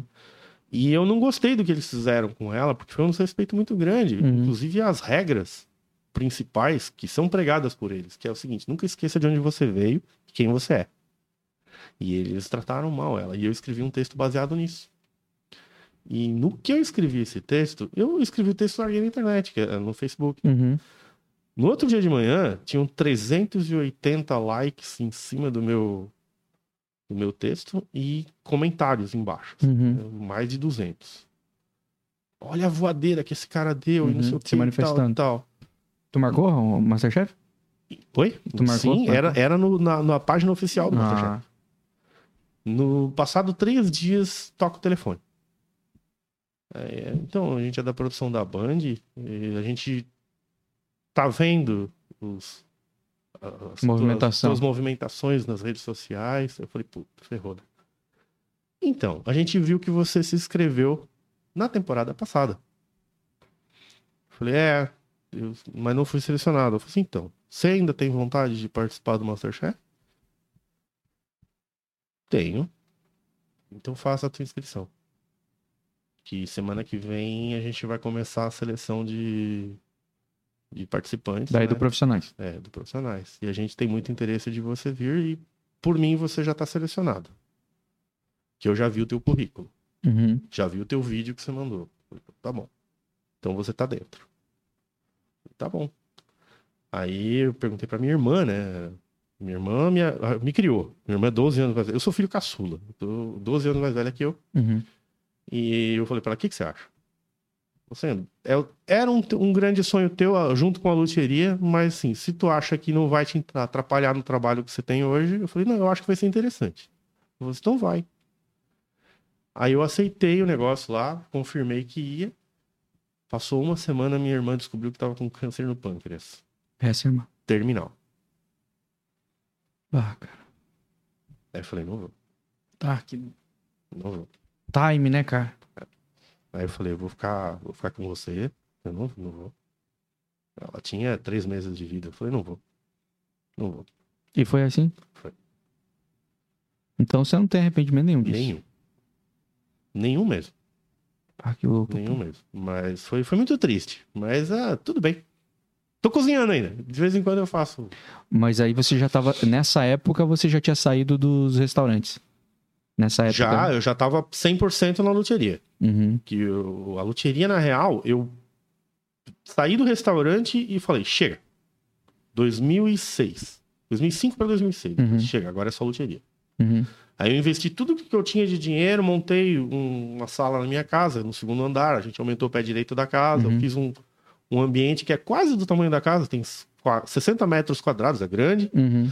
Então eu tinha montado o ateliê em casa, eu trabalhava só com isso. Falei, agora a minha vida é isso. Só que daí veio aquele bichinho, ô, a Não, cozinha. Deixa eu fazer um, Opa. deixa eu fazer um pequeno parênteses Vai ali, lá. porque talvez, Vai lá. talvez tenha alguém nos assistindo aí que vai ficar muito chateado de ser citado aqui. Você é casado? Não, infelizmente. Você não é casado? Não. Mas porque eu fiquei pensando, o cara pegou um andar inteiro da casa, um andar inteiro da casa pra fazer um negócio, não teve ninguém que se opôs, porque se eu faço isso aqui na minha casa, Você apanha. Pô. Não, Você eu, tá doido? eu, eu ia ter que abrir uma licitação, com certeza. É, a minha vida foi. Eu sempre fui, desde moleque. Eu, eu tenho que agradecer muito os meus pais, porque, assim, meus irmãos não tiveram o que eu tive. Uhum. Ah, O, o status de vida era outro. E quando eu nasci aqui, Meu pai, acho que deve ter pensado assim, não, esse filho vai ter o melhor. Vai estudar em escola particular, esse vai fazer faculdade. Uhum. Esse aí. Então eu botei na minha cabeça, esse vai ven eu vou vencer. Uhum. Eu vou ser o melhor, eu vou eu vou me dedicar. Então assim, Uhum. eu, não, eu não pensava em namorar e casar, essas coisas. Tava eu, falei, focado. eu falei lá com meus 25 anos eu faço isso. Uhum. Né? E isso foi um dos momentos, assim, um dos motivos, na verdade, que, me, que causou uma doença muito grave em mim. Que eu não parava nunca. E o maior erro que eu cometi é nunca ter tirado férias na minha vida. Caraca, Então eu bicho. me sobrecarreguei. Eu fritei o meu cérebro. Eu tive, eu não sabia que eu tinha uma- um, um estágio de depressão extremamente avançado, causado por mim mesmo, Uhum. Por conta de não ter parado e vivido a vida. Uhum. Eu queria trabalhar porque eu- uma hora eu vou viver Uhum. isso e não, não, não vivi. Você estava usando todo o oxigênio que tinha. Então assim, tive namorada, ok, e tal, mas assim, é, não não consegui. Eu não, eu não conseguia me entregar. Desenvolver um relacionamento. É, tinha um problema muito sério com isso, né? Uhum. É, quando eu tive, tipo, morreu meu pai, morreu minha mãe, aí minha irmã ficou doente, morreu muito rápido, foi muito rápido. Aí eu tive, isso foi em 2017. 2018, eu falei, poxa, eu, eu preciso viver minha vida. Né? Eu preciso, eu tenho um rendimento legal de dinheiro e tudo mais. Gastei muito com questões de inventário, que daí morreu todo mundo e tudo mais. Uhum. Mas eu falei, poxa, agora eu preciso ver minha vida. Eu precisava arranjar alguém pra compartilhar, né? Uhum. E nesse momento eu tive uma lesão na coluna. Aí, De quê? cara, eu adoro, eu sempre fiz esporte radical. Eu tinha um parapente, eu voava de parapente. Não tem porquê. Eu tinha bicicleta, skate, eu andei até campeonato, conheci o Chorão Que loucura, num bicho. campeonato de skate lá em São Paulo. Nunca sofri nenhuma lesão, nenhum acidente grave. Lesionei a quinta vértebra cervical em casa. Levantando, sim. Levantei de mau jeito um peso. Eu senti um crack. Beleza. Mau jeito, deu uma doidinha. Amanhã tá legal. Cara, é pior que. Eu, eu não sei que eu não sou mulher, nunca Uhum. tive filho, mas eu acho que deve ser pior que a dor de um parto. Horrível. De doer respirando. Não, de doer sem parar. Sem parar. Caraca, bicho. Sem parar. E as consequências daquilo, que daí ela pinça o nervo, né? E eu perdi a sensibilidade das minhas mãos. Nossa, pô, mano. Tu perdeu sensibilidade só do que você usa pra trabalhar. Tu consegue entender o meu drama? Meu irmão do Então, céu. poucas pessoas sabem disso. Caraca, pô. E- Isso foi, faz, vai fazer quatro anos. É. Se eu chorar aqui, você. Tá? Se é que chorar, assim, chorar faz parte. Já trouxe até o lencinho. Se, se, Meu lencinho grunge. se Cara, chorar, eu choro junto, porque bagulho. Nossa, Foi, mano. é, a pior dor que eu senti na minha vida, até então, né? Física e mental. Porque eu falei, agora o que, que eu porque tu fazer? começa a projetar um futuro. Porque que eu você gosta de cozinhar e gosta de, de, de luteria. Isso, é, isso foi no início do ano. Nossa, pô, Eu falei, cara, eu, eu ia começar um ano bem. Acabou. Acabou minha vida. O que que tu fez? 40 e poucos anos. Nunca fiz nada de errado na minha vida. Nunca, nunca tinha usado droga. Nunca tinha traído. Nunca traí na minha vida, porque eu acho isso um- uma falha de caráter gigantesca. O que, que eu vou fazer da minha vida agora? E a dor era uma coisa gigantesca. Eu tava, cara, eu tenho que muito agradecer a muitos amigos, de verdade. É, por sorte, por providência divina, eu tenho muitos clientes, amigos pessoais que são médicos. Uhum. Eu pedi socorro. O que, que eu faço? Pega o teu carro, vai em tal lugar. Tua consulta já tá marcada, só vai lá e fala que foi eu que mandei. Eles me mandaram pro melhor especialista, e na verdade era medicina do esporte, Ah, especialista sim. em coluna. E recuperar, né? Que é o mais importante, né? Ele falou assim: tu sai daqui agora, tu vai lá, faz uma ressonância magnética, tu vai ter que pagar porque o plano não cobre isso. Faz isso aqui e volta aqui agora. Eu, tá bom. Fui lá, fiz a ressonância magnética, foi um dos procedimentos absurdos assim que eu fiz e Voltei lá e falou assim: então, você lesionou a tua coluna. E se você não parar agora com tudo que você tá fazendo e descansar, mas é descansar, você vai perder os movimentos e sensibilidade da tua mão. Dos dois braços. Eu falei, e agora? Aí tive algumas pessoas que me ajudaram a trabalhar. Meu irmão, que mora comigo, me ajudou bastante. E eu consegui cumprir. O repouso. Pela primeira vez na minha vida, eu cumpri um repouso, né? Uhum. Mas tu não tem ideia do que a dor que eu sentia. E, e era isso. É. Conviver com a dor. E infelizmente, nesse momento, eu entreguei minha vida e falei assim: quer saber? Quero mais é que se dane. E experimentei droga. Bah, bicho. Pra tentar aliviar. Um amigo, que amigo que amigo não oferece droga pra ninguém, me ofereceu droga porque falou: Isso aqui vai acabar com a tua dor. E realmente acabou. Só que assim, eu nunca fui usuário. Uhum. Eu experimentei. Durante um mês ali, eu usei algumas vezes. Uhum. Isso não é pra mim. Eu falei, cara, eu, já tô me medicando. Se eu seguir isso aqui, vai acabar com a minha vida. Uhum. E falei, chega. Nesse momento eu conheci a mulher da minha vida. Falei, essa eu vou casar. E a gente começou a namorar sério Isso tal. estamos falando de quando? 2000, final de 2018. Uhum. Tudo o, o ano mais louco da tua vida. Na verdade, eu já tava com uma carga absurda e esse foi o maior erro da minha vida, porque eu deveria ter conversado com ela sobre isso. Hum. Você entendeu? Eu nunca parei. Então, sabe a história do caminhão de lixo? Eu, ta- eu era um caminhão de lixo cheio. Uhum. Transbordando. É, então, assim, eu tinha uns picos de estresse do qual eu não sabia que eu tinha. Porque, Uhum. assim, é como se tem um alter ego dentro de você, uma outra pessoa, que quando a temperatura chega em tal lugar, pau, e ele sai. Uhum. As pessoas falavam, cara, você foi grosso com tal pessoa. Eu falava, não, eu nem concordo com esse tipo de atitude. É, mas eu tinha sido e eu não sabia. Caraca, bicho. Já era um distúrbio. Tava meio bipolarzinho. É, não, não é bipolar, mas era um, um, um transtorno criado pelo burnout. Uhum. Tá? Depois de muito tempo de análise e tal, a gente conseguiu chegar nisso. Eu tinha burnout consequente, um atrás do outro. Tem outros distúrbios muito mais, né? Enfim, mas a, basicamente era isso, era o estresse. É, E eu tinha crise de pânico, agorafobia, essas coisas, e eu não entendia por quê. Falava assim, não, isso deve ser só que eu tô cansado. Uhum. E em dados momentos eu fui muito, assim, explosivo e grosso com ela também. Mas assim, a gente se amava muito e tudo certo. Entrou a pandemia. Aí entrou a pandemia e aconteceu o seguinte. Ramo artístico. Parou. Ainda tem as escolas. As escolas pararam. Tá, ainda tem os caras que tem banda em casa. Pararam também, porque ninguém tá se reunindo para ensaiar. Uhum. Ainda bem que eu tenho um bom dinheiro guardado. Dinheiro acaba. Então eu fui ficando num nível de estresse absurdo Uhum. e ela com toda razão, Ansiedade, né? ela com toda a razão do mundo me deixou. Eu nunca vou, Uhum. nunca vou culpar ela por isso, porque eu tava insuportável, só que eu Uhum. não via que eu tava sendo insuportável. Uhum. Quando ela me deixou, daí eu falei assim, tem alguma coisa errada. Tem alguma coisa muito errada. Uhum. Porque não é normal isso.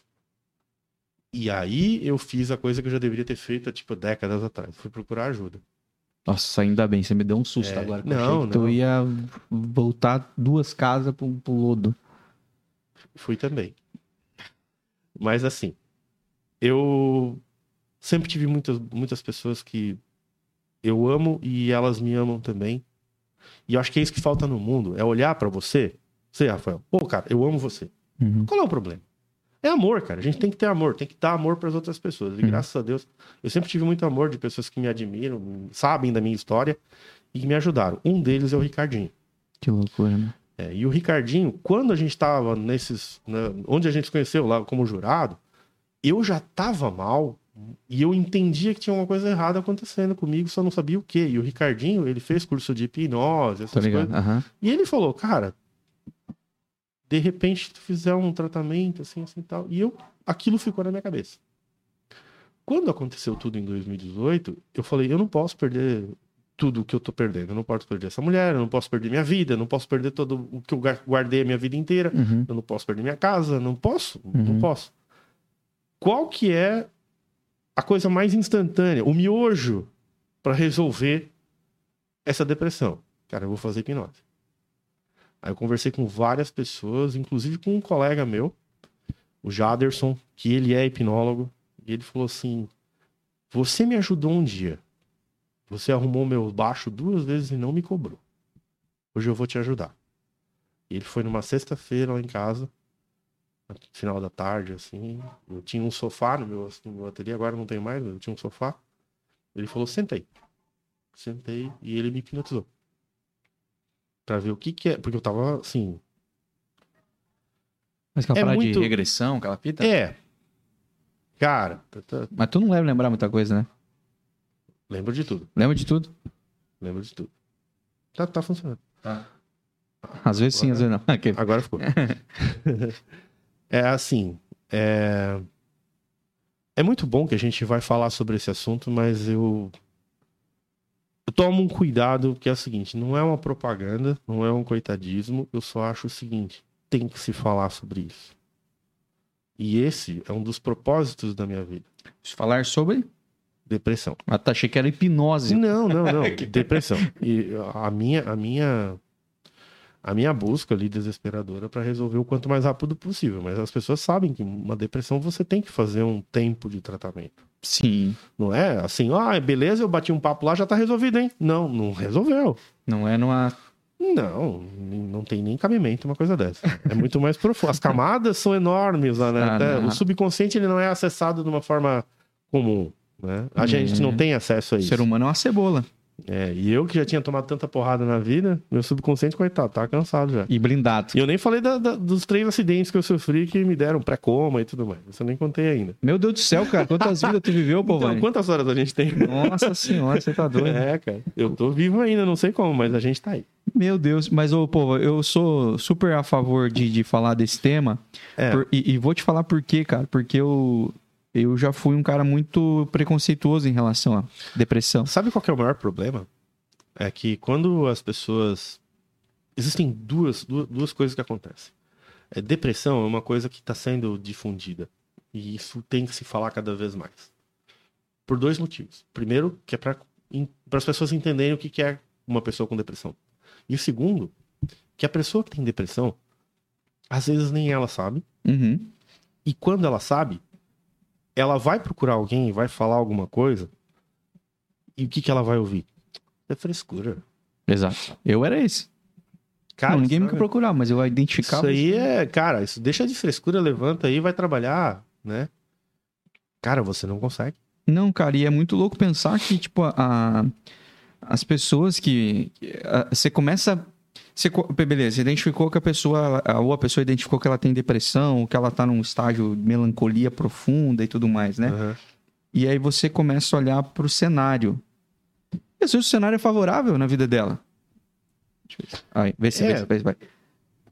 E às vezes o cenário na vida dela é favorável. Você olha assim pra vida da pessoa e pensa assim: Meu Deus, cara, essa pessoa tem uma vida mais Você tem tranquila. um carro do ano, Isso. você tem um emprego que dos te paga bem, sonhos, pô, todo mundo te filho. chama pra ser jurado. Cara, todo mundo te conhece em Joinville, no sul do Brasil. Você com depressão, Exatamente. tu deixa de ser fresco. Essa, esse é o pensamento que eu Ou- tinha muitas é, vezes. Ou então, até é, na questão de relacionamento, tu para de ser mentiroso. Não, eu tô mal, realmente eu não tô Uhum. legal. E, e quanto mais a gente puder falar sobre depressão, eventualmente as pessoas que estão sofrendo é, possam ser ajudadas. Uhum. Aí vem o revés da história. Tem muita gente que se aproveita desse quadro e fala: Ah, eu também tenho depressão. Não, esse cara tá sendo sem vergonha. Uhum. Que tem também. Com, certeza, com tudo, né? Principalmente em relação a empresas. Eu, eu vi vocês conversando com o Ney semana passada Uhum. e a Luana falou que ela falou assim, cara, tem gente que não honra a empresa, tem gente que tá sempre contra e realmente tem, cara. Tem Uhum. gente que não, eu vou dar um bailó aqui na empresa Uhum. e dizer que eu tô com depressão e vou ficar em casa e ganhar isso mesmo. Cara, Uhum. tem, cara. Claro que tem. Tem, Tem que ser que usa como uma bengala, né? O negócio, uma né? bengala, o cara Um se encostou ali. Uhum. Só que, cara, depressão é uma coisa muito séria. É sério, meu irmão. E a gente tem que conversar muito sobre depressão. Uhum. E Porque a gente só se sensibiliza quando chega a tragédia. que, na exatamente foi o que aconteceu comigo. Uhum, Então, quando eu cheguei na tragédia, eu falei assim, cara, acabou minha vida. uhum, O que, eu vou fazer agora? Eu já, já experimentei droga no passado. Já todo mundo tá pensando que eu ainda sou drogado. uhum, Eu vou voltar pra aquilo? Uhum. Pra acabar com a minha vida? uhum, O que, que eu vou fazer? Eu tenho arma em casa, eu vou dar um tiro na minha cabeça? uhum, Não, eu não sou covarde a esse ponto, mas eu Uhum. tentei me matar. uhum. Isso é horrível. Cara, meu Deus. Isso é horrível. É, É doloroso ouvir, sabia? você não tem noção. Porque eu, eu sempre falo aqui, eu já falei algumas vezes, você que, você que é, acompanha a gente, eu sei que você acompanha a gente Sim, bastante. Sim. Eu falo muito sobre, cara, eu quando eu penso na morte, eu tenho dó, mano. É. Tipo, ah, em morrer. E, cara, tirar. Tanta coisa pra fazer. Cara, a vida é linda, cara. E, e assim, olha ó, a paisagem que a gente. Olha a tua janela aqui, cara. Uhum. Olha que paisagem linda que eu tenho. Por que, que eu vou me privar disso? E as oportunidades, cara, e É. as experiências, a- e, e, cara, as- e as coisas mais é, inusitadas causam um negócio tão bom na É. gente. A gente gosta de música mesmo, a gente sabe disso. Poxa vida. De tipo, cara, você ir pra um lugar, de repente chega lá, tem um cara tocando uma música e, pô, aquilo faz um bem danado, parece que você tá numa terapia e você só tá dando risada, comendo, tomando alguma coisa com os amigos e ouvindo uma música boa. E, cara, imagina você perder isso, cara. É tão simples, mas se você não perder isso aí, você perdeu muito. É, é por isso que, que, que tem que se conversar mais pelo seguinte: o pior inimigo que você tem é você mesmo. E se você não tá bem, você tem um puta do inimigo. Você tá brigando dentro de Cara, casa, Tu tem um, um, um adversário de tamanho do teu tamanho. gigante, maior que você É. até às vezes, porque você alimentou tanto aquilo que, ah, eu não vou conseguir, ah, eu não realmente não posso. Cara, acabou tua vida ali se tu deixar isso te controlar. Então assim, eu falei, eu não vou me deixar por isso. Alguma coisa me trouxe até aqui, eu perdi quase tudo que eu tenho, eu falei, não, eu preciso reconquistar isso tudo. Aí eu pedi ajuda pro Jaderson, ele falou, tem algum trauma teu no passado que a gente precisa encontrar. É que eu penso sobre regressão, assim. É, E a gente fez isso Uhum. né, e me ajudou. Ele falou assim: amanhã, quando você acordar, você me liga, me manda um WhatsApp. Eu falei: tá bom. E eu acordei no outro dia, isso foi na sexta-noite, no sábado de manhã, eu mandei um WhatsApp: ó, já acordei. Ele falou assim: ele me ligou. E aí, como é que você tá? Eu falei: cara, eu tô estranho.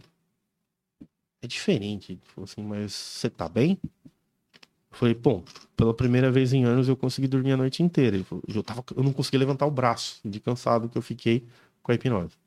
Negócio de. É uma coisa foi pesada. Uhum. Eu falei, eu chorei, ele falou assim, chorou bastante. Enfim, mas é eu, eu falei pra ele assim, cara, hoje eu tô bem legal, mas assim, o mundo tá diferente. Não que eu tô vendo cores diferentes e Não tudo é mais. Ai, que não é alucinógeno, né? Voando, que nem o perna longa. não, mas assim, eu, eu tá diferente, cara. Tá mais leve, se quiser. É, e ele, sem titubear, ele falou assim, é, é isso aí mesmo. Tu tá sentindo mais leve? Aí ele falou assim: Não, mas calma que ainda tem mais coisa da, da, da hipnose ainda. Ele falou assim: Agora você não tem aquele filtro. Agora você enxerga a tua vida como deveria se enxergar sem aquele filtro que você tinha. Aí ele falou assim: Faça boas escolhas. Você vai ter uma vida boa. E desligou o telefone. É como se tivesse limpado a janela. Exatamente assim. Só que eu ainda tava mal. Eu queria, assim, Por causa da, do, daí você olhar pro cenário. nossa, As coisas que você tinha perdido. Tudo. Eu falei, eu, eu preciso me tratar. Aí eu falei pra ele, eu vou procurar um profissional e vou perguntar pra você o que, que você acha. Ele falou, tranquilo. Inclusive, fazer, falei até com o Ricardinho. E eu achei a, a Fernanda Mescher. Ela é uma psicóloga, psicoterapeuta e hipnóloga. Cara, o que aquela mulher tem de diploma na parede. eu sou muito fã dela. Ela tem uma família maravilhosa. O marido dela é um A palavrinha aqui. um delegado. Cara, é legal, é verdade. É verdade, seria muito bacana. Ela atende, ela não, não é de Joinville, ela atende. Ela mora em Barra Velha, ela atende Barra Velha, Blumenau e Jaraguá. É um ser humano sensacional.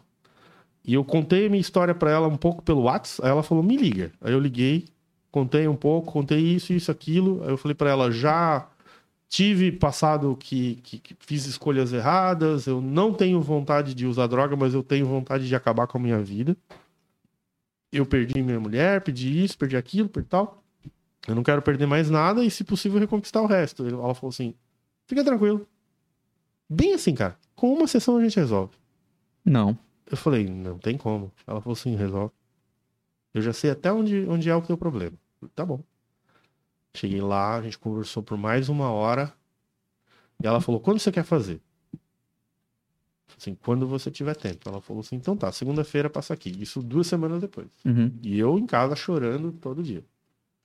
E ela falou: então pode vir. Cara, eu fui com o meu carro lá, parei, entrei, eu tremia, assim, ó. A gente conversou mais um pouquinho, ela falou, então vamos fazer hipnose agora. E foi tudo consciente. Eu não vou detalhar detalhes aqui, mas assim, não teve nenhum trauma, assim. É só realmente eu sobrecarreguei o sistema. Uhum. E ela limpou isso da minha cabeça. Ela falou: olha, você tem que entender que você vai sentir vontade de continuar sobrecarregando o sistema, Uhum. mas que você tem que parar. Porque você é um ser humano, você tem que descansar. Uma máquina. Senão o teu cérebro não se recompõe. Né? Uhum. Senão o teu corpo vai pagar por isso. E eu realmente tive crises de pânico que eu pensei que eu tinha um, um ataque cardíaco. A minha ex-noiva, ela, ela presenciou uma coisa e pensou assim, que esse cara não tá se cuidando, tá com pressão alta, e não, era, era um ataque de pânico. Eu já tive crise de ansiedade duas vezes. É horrível, né? Mano, a sensação de morte É sensação de iminente. morte. É sensação de morte. E eu achei que era um AVC também. É. Porque eu perdi meu avô e meu pai, o meu pai do meu pai e meu pai de infarto. Meu pai morreu com 39 anos. De Nossa, cara. Novo. Então, cara, a sensação, eu pensei, mano, eu vou, ter, vou morrer do coração. Só que quando passou, eu só queria chorar. Né? E eu falei, isso não é AVC. Não é? então, eu tava com uma carga acumulada, né? Eu não tinha, eu não tive tempo de ter luto pelo meu pai, luto pela minha mãe e nem luto pela minha irmã. Eu não pude parar. Eu preciso continuar. Trocou o luto pela luta. Exato. Exato. E isso foi assim, é bom esse pensamento? Até é, mas eu não você tem que res- restaurar um pouco da tua, da tua Não, cabeça. se permita sentir as coisas, né? É, até a Bíblia fala disso, cara. Né? Para, chora. Não tem problema. Cara, Jesus chorou. Exatamente. Para, Isso é. chora. Se, se o Filho de Deus chorou, cara, por que, que eu não posso chorar também? Uhum, Então, assim, chora, deixa sair. Porque se tu guardar isso uma hora, isso vai sair na hora errada. uhum. E foi o que aconteceu comigo. Nesse período de pandemia, nesse período de tratamento que eu fiz agora, faz um ano, vai fazer dois, eu consegui viver o luto. Eu tive tempo de chorar, cara, diariamente. Por isso que eu tenho essas olheiras. né? Que loucura, pô. Porque Está, eu- está eu- eu- dando eu uns- eu Minha cabeça tá explodindo aqui, Eu sabe? tive que botar isso pra fora de alguma forma, porque assim, eu não quero isso na minha vida. Então eu preciso organizar as gavetas e falar: ah, faltou chorar, peraí. Todos os pensamentos vinham na minha cabeça. Eu, putz, eu podia ter feito diferente, eu podia ter feito isso. Tu tá cantando epitáfio na tua cabeça. Exato. E eu fiz isso, eu consegui ter, infelizmente, na hora errada, ok, mas eu tô correndo atrás do prejuízo. Então eu costumo dividir minha vida, que é bem confusa, entre antes, durante e depois da pandemia. Depois da pandemia, eu tô começando do zero. Todas as minhas economias eu, eu investi em tratamento, porque eu falei assim, eu preciso me salvar primeiro. Uhum. Né? Isso é mais importante. É, foi foi um, um- um momento assim que eu, eu recebi uma, uma ligação de uma prima minha, que toda a minha família está em São Paulo. Eu tenho umas primas que são, eu considero irmãs, assim, pra mim. Uhum.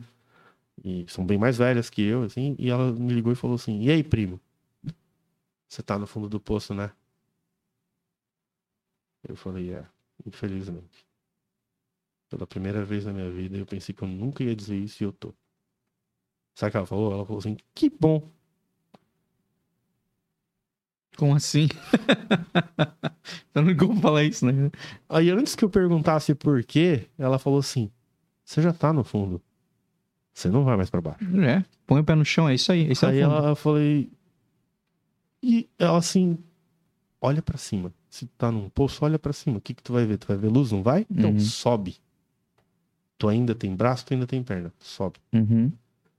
E aí eu percebi um erro que eu cometi. Eu sempre tive uma vida cristã, sempre tive uma vida Espiritual, assim, então. espiritual, espiritualizada. Eu falei, por quê? Eu sempre tinha isso. Aonde foi que eu virei uma curva e não olhei mais pra isso? Ah, isso faz diferença. Eu sempre fui ligado a isso, né? E falei, Isso faz diferença ao mesmo tempo, é, não, não te é, isenta não, muito pelo da- contrário. de, de você poder passar por tudo isso. Ah, agora eu sou cristão, não vai acontecer nada. Não, Não, você cara, de repente tu vai até virar alvo de mais coisas. Exato. né? Mas, é, mas de fato, é, de repente não, não seja tão difícil olhar para a luz, encontrar saída. Você né? tem um salva-vida. Exato, você tá. Você- um- naufragou, ok. Tem um amigo meu ali que sabe nadar, todo mundo sabe nadar, eu também sei nadar. É, mas nós três aqui temos salva-vida. Uhum. De repente, tu também se salva. É o lance de você, Mas- de você sempre saber que aquela corda pra você se, se agarrar tá ali, né? É, cara. E aí, quando você não, não, não enxerga mais a corda, é ruim demais, né? É. Eu, eu, eu, eu gosto de analogias, assim. né? Eu gosto- também. Eu gosto de histórias. Então, assim, você já fez pão? Já fiz pão. Como é que faz? Você mistura o, o- os, Mistura os, os ingredientes. ingredientes. e você faz o quê? Você sova a massa. Ela toma porrada Uhum, pra ela ficar uniforme, pra ela entender que os caroços têm que sumir. uhum, E ela fica lisa uhum.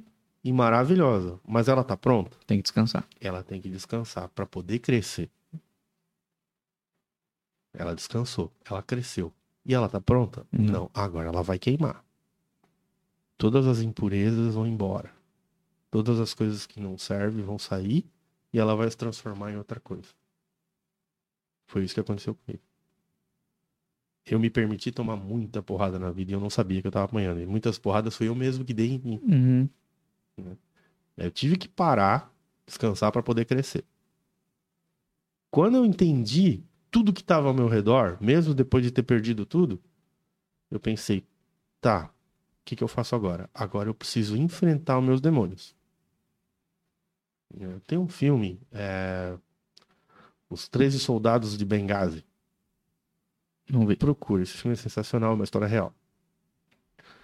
E ele usa uma frase no filme. Todos os deuses e demônios, infernos e céus estão dentro de você. Pá, baita frase. Então mesmo. Você libera o que você quiser. Uhum, Ou você recebe o que você quiser. uhum. Visualiza, né? Então, dentro da, da estudo, desse prisma, dessa, desse espectro, olhando para a massa sendo assada, por exemplo, é, sabe o que é um ourives, né? É o cara que Uhum, mexe uhum. com ouro, faz joias. É outro, é outro doido do, do. Cara, eu tenho um amigo que é. Eu falei pra ele, vamos trabalhar junto, fazer um anel pra gente botar na guitarra. Ele falou, vamos. Falei, Você quer fazer uma guitarra de ouro. Não, aí é muito dinheiro. Mas uma das coisas que o Orives faz é quando ele vai fazer uma aliança, por exemplo, que nem essa que você tem, ele derrete o, o, o- o ouro, né? Uhum. Só que ele não só derrete e tá pronto. Ele derrete e ele fica queimando. Aquele negocinho chama crisol. Eu nunca vi, falar a verdade, fazendo uma aliança. É bem legal. Ele vai com um maçarico, assim. E aquele, tipo, em fundição chama cadinho, né? Que é, Uhum. é tipo um copinho Uhum. de cerâmica, ali chama crisol. Ele fica queimando aquele ouro. E todas as impurezas do ouro vão queimar. Então, assim, tu tem que passar pelo fogo para se purificar. A Bíblia fala sobre isso. Exatamente. O crisol é usado na- na- nessa analogia. Então, eu tive que liberar todos os meus demônios e deuses e entender quem sou eu Na forja. na forja. Para poder virar ouro. Uhum. A busca vai ser eterna. Eu ainda quero virar ouro. Perfeito. Mas o pior que tinha, as impurezas, eu joguei fora. Uhum. né? Então, assim, hoje eu sou uma pessoa que. é, o meu propósito de vida é, de repente, falar para as pessoas que não têm voz, falar por elas, né? Por isso que eu decidi escrever um livro sobre tudo o que eu aprendi sobre psicologia, sobre. É, Autoconhecimento. meu autoconhecimento, pessoal, as minhas experiências, que são corriqueiras, mas assim, por que, que ninguém fala com esse tipo de linguagem? Ponto, cara. Ponto. A galera se sente muito. É por conta do mimimi que a gente enxerga, né? A gente, é como eu falei, eu já posso, me coloco no lugar de alguém que já enxergou depressão e doenças psicológicas com muito maus olhos. Por conta de, de realmente existir o, o- o lado negro da força, existir gente mimizenta mesmo. Mas, eu, cara, eles não são maioria. É verdade. É, e isso não é brincadeira, isso não é leve. Nada leve. Ela, ela não é dor de cabeça, ela não é enxaqueca e quem dera fosse, porque tem remédio. Exato. E, e depressão, por mais que tenha medicação para tentar dar aquela aliviada em tudo que você está sentindo, não é a solução para depressão. não, até porque, por exemplo, pode acontecer que nem aconteceu comigo. A medicação me fazia mal. Então, Então, o meu próprio médico falou, cara, você tem que parar de tomar. Porque tá te dando uma reação alérgica, tá te fazendo mal. Uhum. E eu falei, e agora? Uhum. Ele falou assim, tu vai ter que procurar uma alternativa. Mas tu não pode perder essa linha de raciocínio. Uhum. E não pode parar de tratar. Porque depressão não tem cura, ela tem controle. Uhum. Eu aprisionei ela e acabou. Essa aqui Uhum. eu não vou mais alimentar. Uhum. Ela vai morrer, uma hora ela morre. Uhum.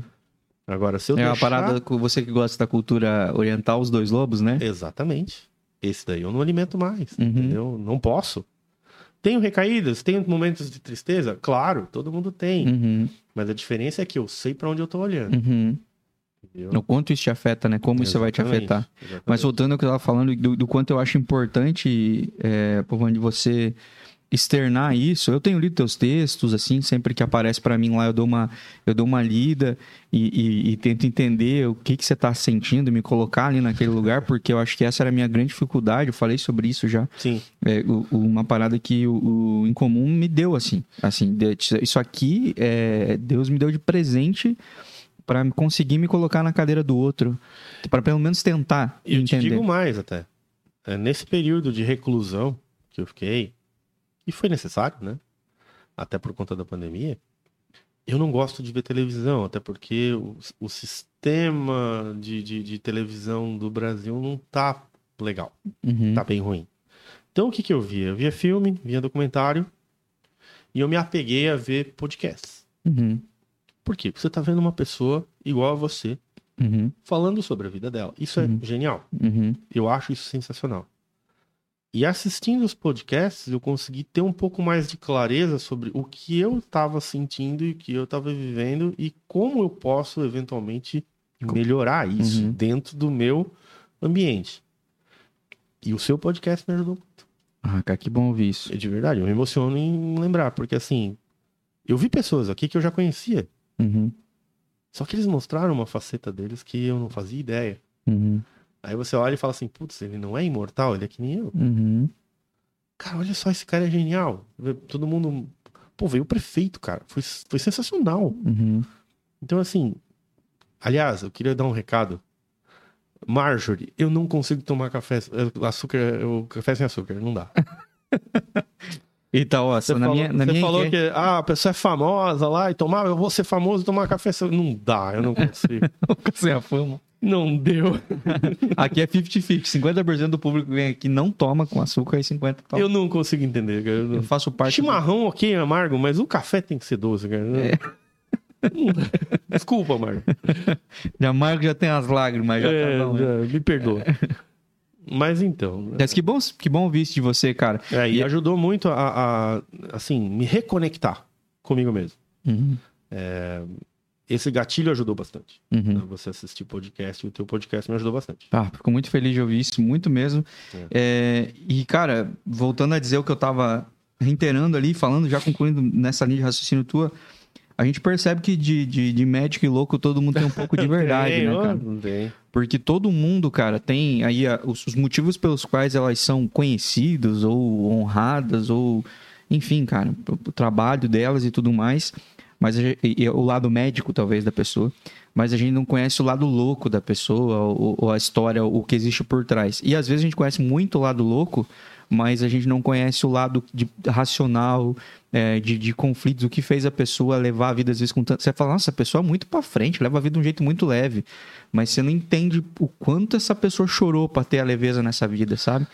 Pra, pra enxergar a vida desse parâmetro. Assim, Coloque- que ninguém nasceu muito são, Não, não. entendeu? Não.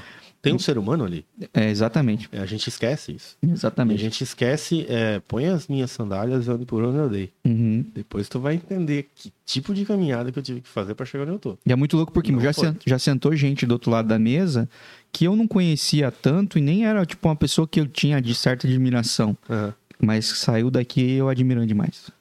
Não é genial isso? Uhum. É uma transformação, cara. Isso é, isso é conhecimento. Uhum. Eu, eu, eu gosto disso. Eu, eu me apaixonei por isso. Uhum. Entendeu?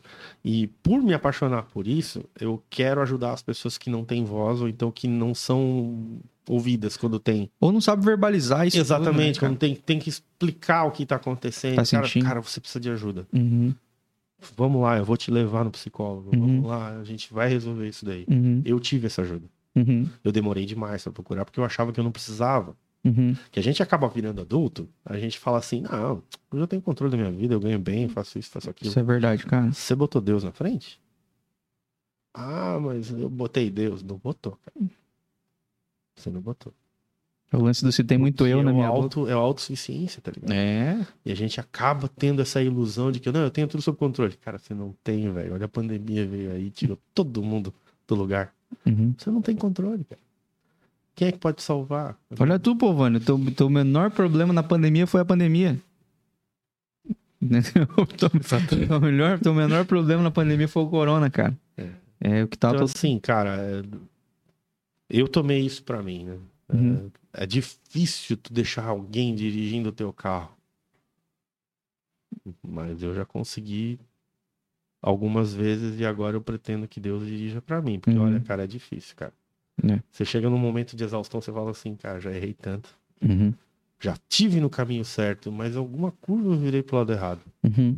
Meu Waze não tava ligado. Então, assim, dirige pra mim. Uhum. Então eu entreguei, né? E é o mais Agora, certo. Cara, é difícil. Todo dia eu luto assim para entregar cada vez mais, Uhum. mas é, é necessário. É o ar que a gente respira. Uhum. Sem isso, você não é nada. Exatamente. Ô, povo, e esse, É. livro, e esse livro sai quando?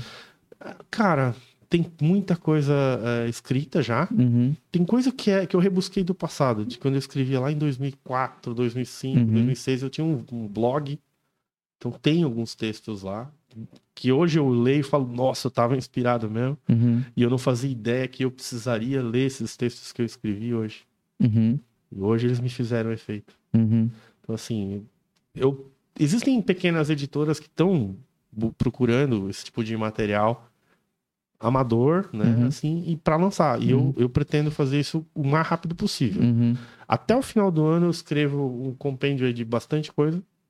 Eu quero fazer uma ordem é, mental, o assunto e tudo mais, Uhum. para poder apresentar para uma, pra uma editora. Uhum. Eu acho que logo, logo, calculo um ano e meio para que ele saia na. Não, se a gente não conseguir, a gente vai em busca de.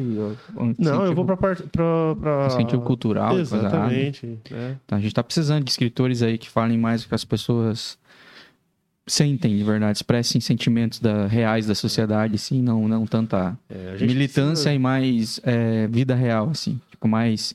E eu acho que esse esse teu. Opa! E acho, acho que esse teu livro aí, ele vai, vai ser muito importante para muitas pessoas, assim. A gente tem que é, estender o- a mão para quem tá precisando, Uhum. né? E essa é a minha forma de querer ajudar. Eu Uhum. acho que. Aliás, por que não usar o teu meio de comunicação? Cara, você tá se sentindo mal? Liga para mim. Pode ligar, eu converso com você. Eu já passei por isso. Eu sei como é que é. Só quem já esteve na beira do abismo sabe que, cara, é muito tentador pular. Mas Uhum. você não vai pular. Uhum. Eu não vou deixar. Pode me ligar, pode me mandar um e-mail. Cara, eu já passei por isso. Que louco. Mas que louco Às vezes a pessoa só quer conversar, cara. E já faz muita diferença, né? Sabe? Uma conversa resolveria muito problema. Eu até escrevi um texto sobre isso. De 15 minutos de conversa Uhum. resolveria muita coisa. Não haveria término de relacionamento, não teria guerra. Uhum. Cara, muita coisa ia resolver. Mas é muito louco o lance, você falou sobre conversa e, e não, é, não se trata só do que o outro vai te falar. Por exemplo, vamos dizer que alguém ligue pra você, pô, fala, cara, eu não tô me sentindo bem, por isso, isso, assado, papapá. E o cara fica, discorra cinco minutos falando pra você como ele tá se sentindo, o que, que ele tá pensando e tudo mais. E você não vai precisar dizer nada, meu irmão. Não, não porque esse precisa. cara só precisava se ouvir É. dizendo o que ele tá sentindo. E isso já dá um. Tem um costume. Tô lance, tô é, leve, né? é, tem um costume judaico chamado é, Shiva sentado. O que acontece normalmente quando a pessoa está em luto? Por exemplo, morreu seu pai. Eu vou lá na sua casa. O que, que eu vou fazer? Nada. Você quer ficar sentado? Eu fico sentado com você. Você quer comer? A gente come junto. Você quer conversar? A gente conversa. Mas é o fato de ter uma pessoa ali Uhum. Não estar à sozinho. sua disposição para absolutamente qualquer coisa. Uhum.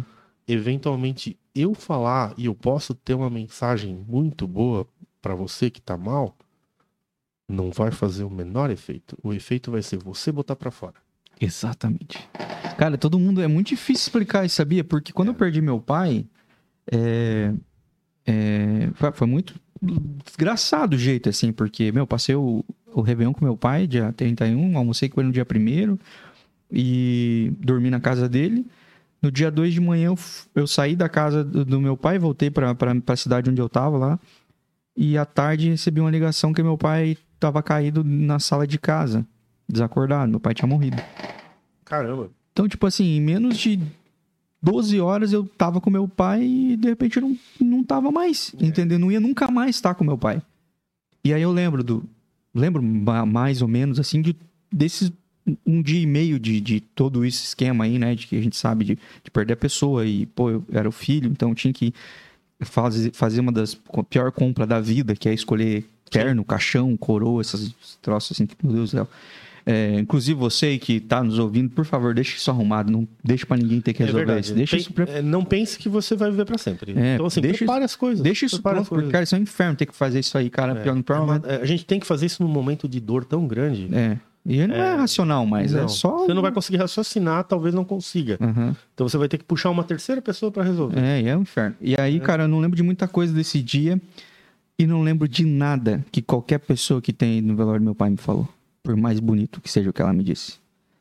Você sabe o que aconteceu comigo também? Porque, cara, não importa o que você tá falando, meu. Tipo, a pessoa que eu amo É verdade. tá ali e, e daqui pra nunca mais. É. E aí. E, é- e, tipo assim, não importa o que você diga, É. ou o quão sábio seja o que você diga, porque eu tô numa. A gente tá num nível de anestesia psicológica, emocional, que não tem, você não vai conseguir nem chegar onde eu tô. De- nem que você queira descer pra onde eu tô de Não dor, vai, não você não vai. vai conseguir chegar. Vai. E nem você vai conseguir me levar para tua o teu nível de, raci- É. de razão naquele momento. Então, assim, estar junto, estar presente, estar lá. Como você falou, sentar do lado, É. abraçar. É isso aí. Você talvez você nem chore, porque aquilo nem doa tanto em você, mas você tá lá, É. sabe? E já talvez seja o suficiente. Isso, isso eu acho que é uma demonstração linda de ser humano. Uhum, Né? E a gente tem que fazer isso. exato. tá? Com as pessoas que a gente ama e com as pessoas que a gente só conhece. Ok, vai lá. Uhum, Eventualmente ela só quer botar pra fora, ela não Uhum. tem coragem de falar pras pessoas do círculo íntimo dela. uhum, Então, eventualmente você vai ser o gatilho Uhum. pra ela se liberar dessa sentimento ruim. Eu lembro, Ouvir é bom. eu lembro do, de, um, de, um, de uma situação, cara, que aconteceu. E eu nunca tinha um amigo muito próximo meu que tinha perdido o pai ou a mãe, assim, graças a Deus isso nunca tinha acontecido. Mas conheceu minha banda lá, o- a, a, mãe do, do meu baterista faleceu. E, e eu fiquei arrebentado porque cheguei naquele ponto de falar assim, "Mano, deu, deu- eu sabia o que ele tava sentindo Sim.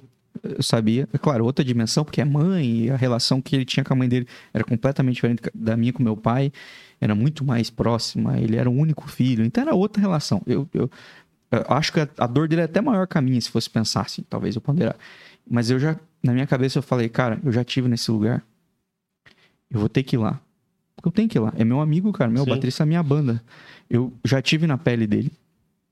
E aí eu cheguei lá, abracei ele. E já isso já era. Ele já tinha virado a madrugada lá. Falei, vamos tomar um café? Vamos. E os moleques da banda foram comigo e tal. Vamos tomar café? Vamos. Peguei a banda inteira, tirei ele de lá, fomos numa padaria, sentamos, tomamos café. Não tocamos no assunto. Melhor coisa. Não tocamos no assunto, sabe? É isso aí. Tomamos café de boa, papapá, voltamos lá. Eu entrei, cara, eu entrei malemalho lá dentro do velório.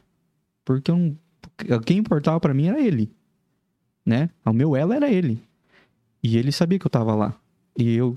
Que eu, eu talvez é, o que eu- que eu tiro de lição disso é. Seja o que você gostaria naquele momento É. sabe? Não, não, não tente dizer algo, sabe? Tentar. e, Tipo, você não vai tirar essa dor, porque só se Não você vai. conseguisse fazer aquela pessoa ressuscitar. Se você não consegue, esquece, meu filho. Entendeu? Você não vai tirar essa dor. Mas esteja lá e esteja por inteiro. O teu pensamento é o, é o- é o mais correto, porque você tem que se colocar na posição das pessoas. né? Isso é um erro que a gente comete dia após dia. E é por isso que tem pessoas cancelando outras, Uhum. pessoas falando mal pelas costas das outras, pessoas julgando por uma coisa que eles não têm conhecimento. Uhum. Você se pôs no lugar daquela pessoa. Então, assim, a gente. O que você falou é correto, porque, por exemplo, eu passei por três funerais muito pesadíssimos, né? Uhum. E Eu, eu, eu nunca vou me esquecer do momento que, sabe, deu uma lucidez dentro do funeral foi no da minha mãe. Meu pai teve uma mor- morte muito violenta, ele foi atropelado por um motoboy, ficou 14 dias na UTI, morreu. Minha mãe morreu nos meus braços. Ela teve um ataque cardíaco, eu tentei fazer respiração, mas assim, aguentou até chegar os paramédicos, 40 minutos, depois morreu. Uhum. Morreu nos meus braços. Durante o velório da minha mãe, eu tava cego. Sabe? Abraçava as pessoas, ok, mas assim.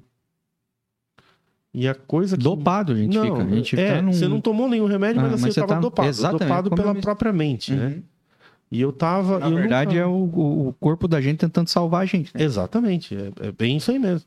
E o que nunca vou me esquecer foi é, um amigo meu que, que aliás, eu, não vou falar nomes, tá? Mas assim, durante esse momento de pandemia, onde eu peguei todas as minhas economias e, e usei em tratamento, usei em pagar as contas, usei em, em- em manter a minha empresa funcionando, né? É, não tinha cliente, então estava complicado. E eu tenho bons amigos assim que entenderam o que eu estava vivendo e do nada tinha lá um cara que chegava com três guitarras. Ô, regula pra mim. Eu tava Nossa, velho. guitarra regulada. Eu sei que você não tá precisando. Ele sabia, ele queria me ajudar. Uhum. Ele tem uma condição financeira melhor. Teve cliente meu que falou assim: Como é que você tá? Tudo bem? Posso te visitar? Pode. O cara veio, trouxe a filhinha junto. Você não se incomoda de eu te dar um presente?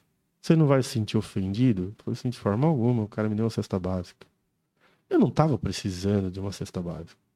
Mas assim, a economia que eu tive de não precisar comprar aquilo ali Uhum. me ajudou. Uhum. Então, assim, tem que se compadecer, se coloque no lugar daquela Uhum. pessoa. Né? E eu nunca vou me esquecer. E primeiro que- esses, tá? É. Primeiro esses. Assim, eu É. sei que a galera às vezes quer ser muito do- da filantropia, da, da, da caridade e tudo mais, os bons gestos, sou muito a favor. Aqui no Incomum eu sou um incentivador disso, mas dá uma olhadinha em volta primeiro. É, Às vezes tá o- a, a, aonde você vai ser remédio, a doença tá mais perto de você do que você pensa. Às É vezes verdade. você quer ir lá carpinar um terreno distante, às vezes você quer ir lá na África fazer um negócio. não precisa. E tem um- uma pequena África no- do lado da tua É. casa. Então, Você já perguntou se o teu vizinho tá precisando de alguma coisa? se importe, né? Você já bateu na casa dele? Ô, tá tudo bem aí, vizinho? Tá faltando alguma Uhum. Às coisa? vezes dentro da família da Posso te gente, né? Às vezes o negócio. Você quer conversar? Eventualmente é uma conversa. Naquele momento tava... Vizinho, o povão tá se passando, pô, que o vizinho não. Dizer,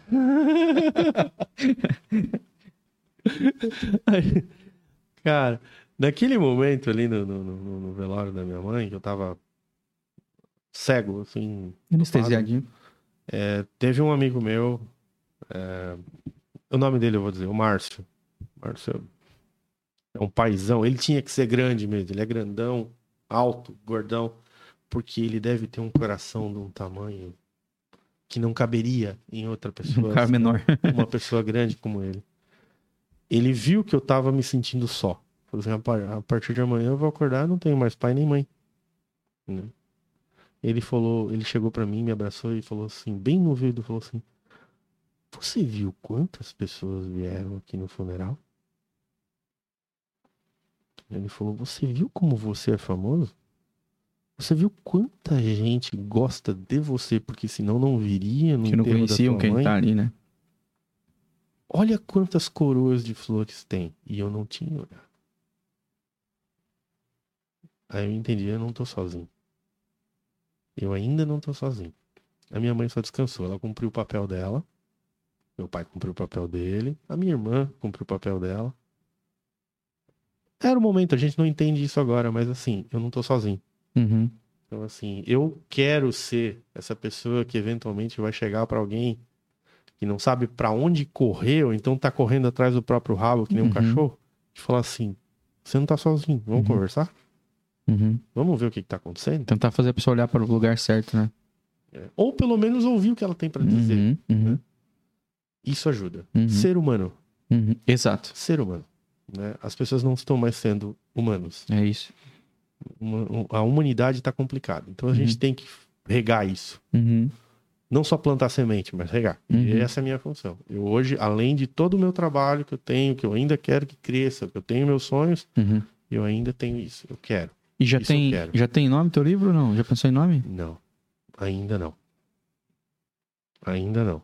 Pra fazer esse brainstorm, me que coloca eu no grupo que eu gosto, tá? De dar eu começo a ter muitas piadas maldosas em cima de nomes es- engraçados. Eu falo, não posso brincar com coisas engraçadas. Não, Isso quando aí- você for fazer um brainstorm, você me coloca no grupo. Aí Fechou. eu, eu gosto de pensar em nome também. Gosto de pensar nessas coisas. Gostei. Vou fazer um grupo quando for tiver preparado ali o material, eu falo assim, vou pensar no nome agora. Vou Isso. pensar, botar umas pessoas. É, faz um brainstormzinho Chaves. lá, chega num. Você e o, Mar- o Ricardinho com certeza. Não, o Ricardo é só piada. O Ricardo não pensa nada sério, aquele bicho. Meu Deus do céu, é uma piada atrás da outra. O homem é, É um. que você não viu a gente conversando. Meu Deus do céu, uma Aliás, metralhadora. é uma de- boa ideia. Chama ele um dia, você vai ver o que, que a gente vai falar sobre ET, teoria das conspira- conspirações, viagem no tempo. Cara, eu amo isso também. E a gente tá conversando às vezes, eu quando encontro com ele, Uhum. a gente olha no relógio e fala que tá 45 minutos a gente tá falando sobre isso. Eu falo assim, eu preciso ir embora que eu tô atrasado. Ele falou, eu também. Mas lembra que tem aquele outro assunto? Passou mais uma hora. Eu falei, caramba. Não, eu vou, eu, vou, mesmo, eu vou botar vocês na mesa pra nós falar de assuntos aleatórios, então. São Você um, vai- um episódio aleatório. Vai fazer certo. Ei, povo, Diga. É, deixa eu falar pra você que a gente tem aqui um, um quadro chamado Perguntas Incomuns, como você já sabe, você que acompanha e tudo mais. Mas como você sabe e acompanha, eu não vou fazer ele com você. É disso que eu tenho medo. É, não, e, e a gente.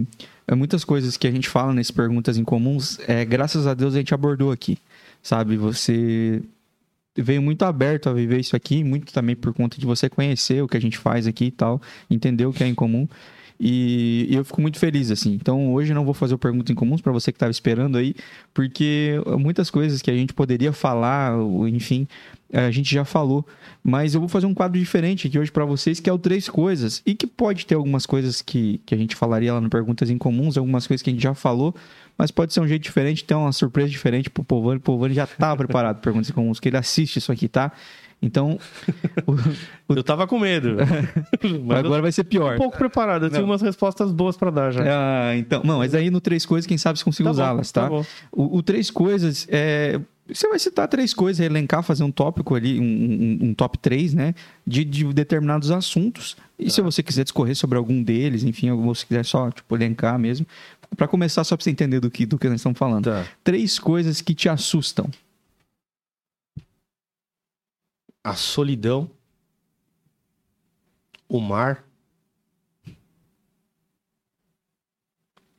e a falta de ar. Sol- Nossa, você foi pra três coisas. É. A solidão é, é- é uma das coisas que, apesar de ter vivido sozinho aí nesses últimos anos, é, isso machuca. Machuca demais. Eu concordo. É difícil. Machuca demais. Eu não desejo isso pra ninguém. Uhum. Mas, é, é, mas também tem a ver com o quão, o quão você é uma boa companhia pra você mesmo, né? Aí não, exatamente. Mas É por isso mesmo que eu venho nessa luta. Eu Uhum. preciso ser uma pessoa melhor pra mim. Uhum, E é por isso que eu tô cuidando mais de mim. uhum. Pensando na minha aparência, na minha saúde. Você pensa assim, eu sozinho só Meus- penso em meus- desgraça, não posso ficar sozinho, né? É verdade. A, gente- a- a primeira coisa é vai dar uma desgraceira agora. E não, não vai. Vai se você quiser. né? Uhum. Então, eu tenho que ser uma boa companhia pra mim. Uhum. Mas isso não é suficiente. E por que o mar? Cara, eu não sou. Eu vou eu vou voltar a ser surfista. Eu já surfei muito nessa Uhum. vida. É, amo o mar, mas eu morro de medo dele. Porque é a imensidão do desconhecido. Eu Uhum. não sei o que tá embaixo de mim. O E é Poseidon? É, vai que tá com o tridente Eu apontado. sempre que eu caio dentro d'água, assim, eu falo, calma, Poseidon. É, é, o- é o medo de não saber o que tem ali, não saber para onde vai me levar, mas assim, é por isso que eu sempre busco saber onde eu tô pisando, Uhum, hoje. uhum. Existencialmente, você tá falando. É, Uhum. E o mar como figura de linguagem eu penso dessa forma, mas eu realmente tenho medo do mar. Uhum. Eu, eu, eu respeito o mar. Eu tenho muito respeito, eu sei nadar muito bem. Eu já não. sur- já surfei muito. Eu não tenho condição Então, de fazer assim, nada disso. É, tranquilo, mas assim, eu olhando pro mar, isso me assusta um pouco. Eu, como bicho do Paraná, que sou a primeira vez que cheguei na praia, meu irmão. Você é VIP, né?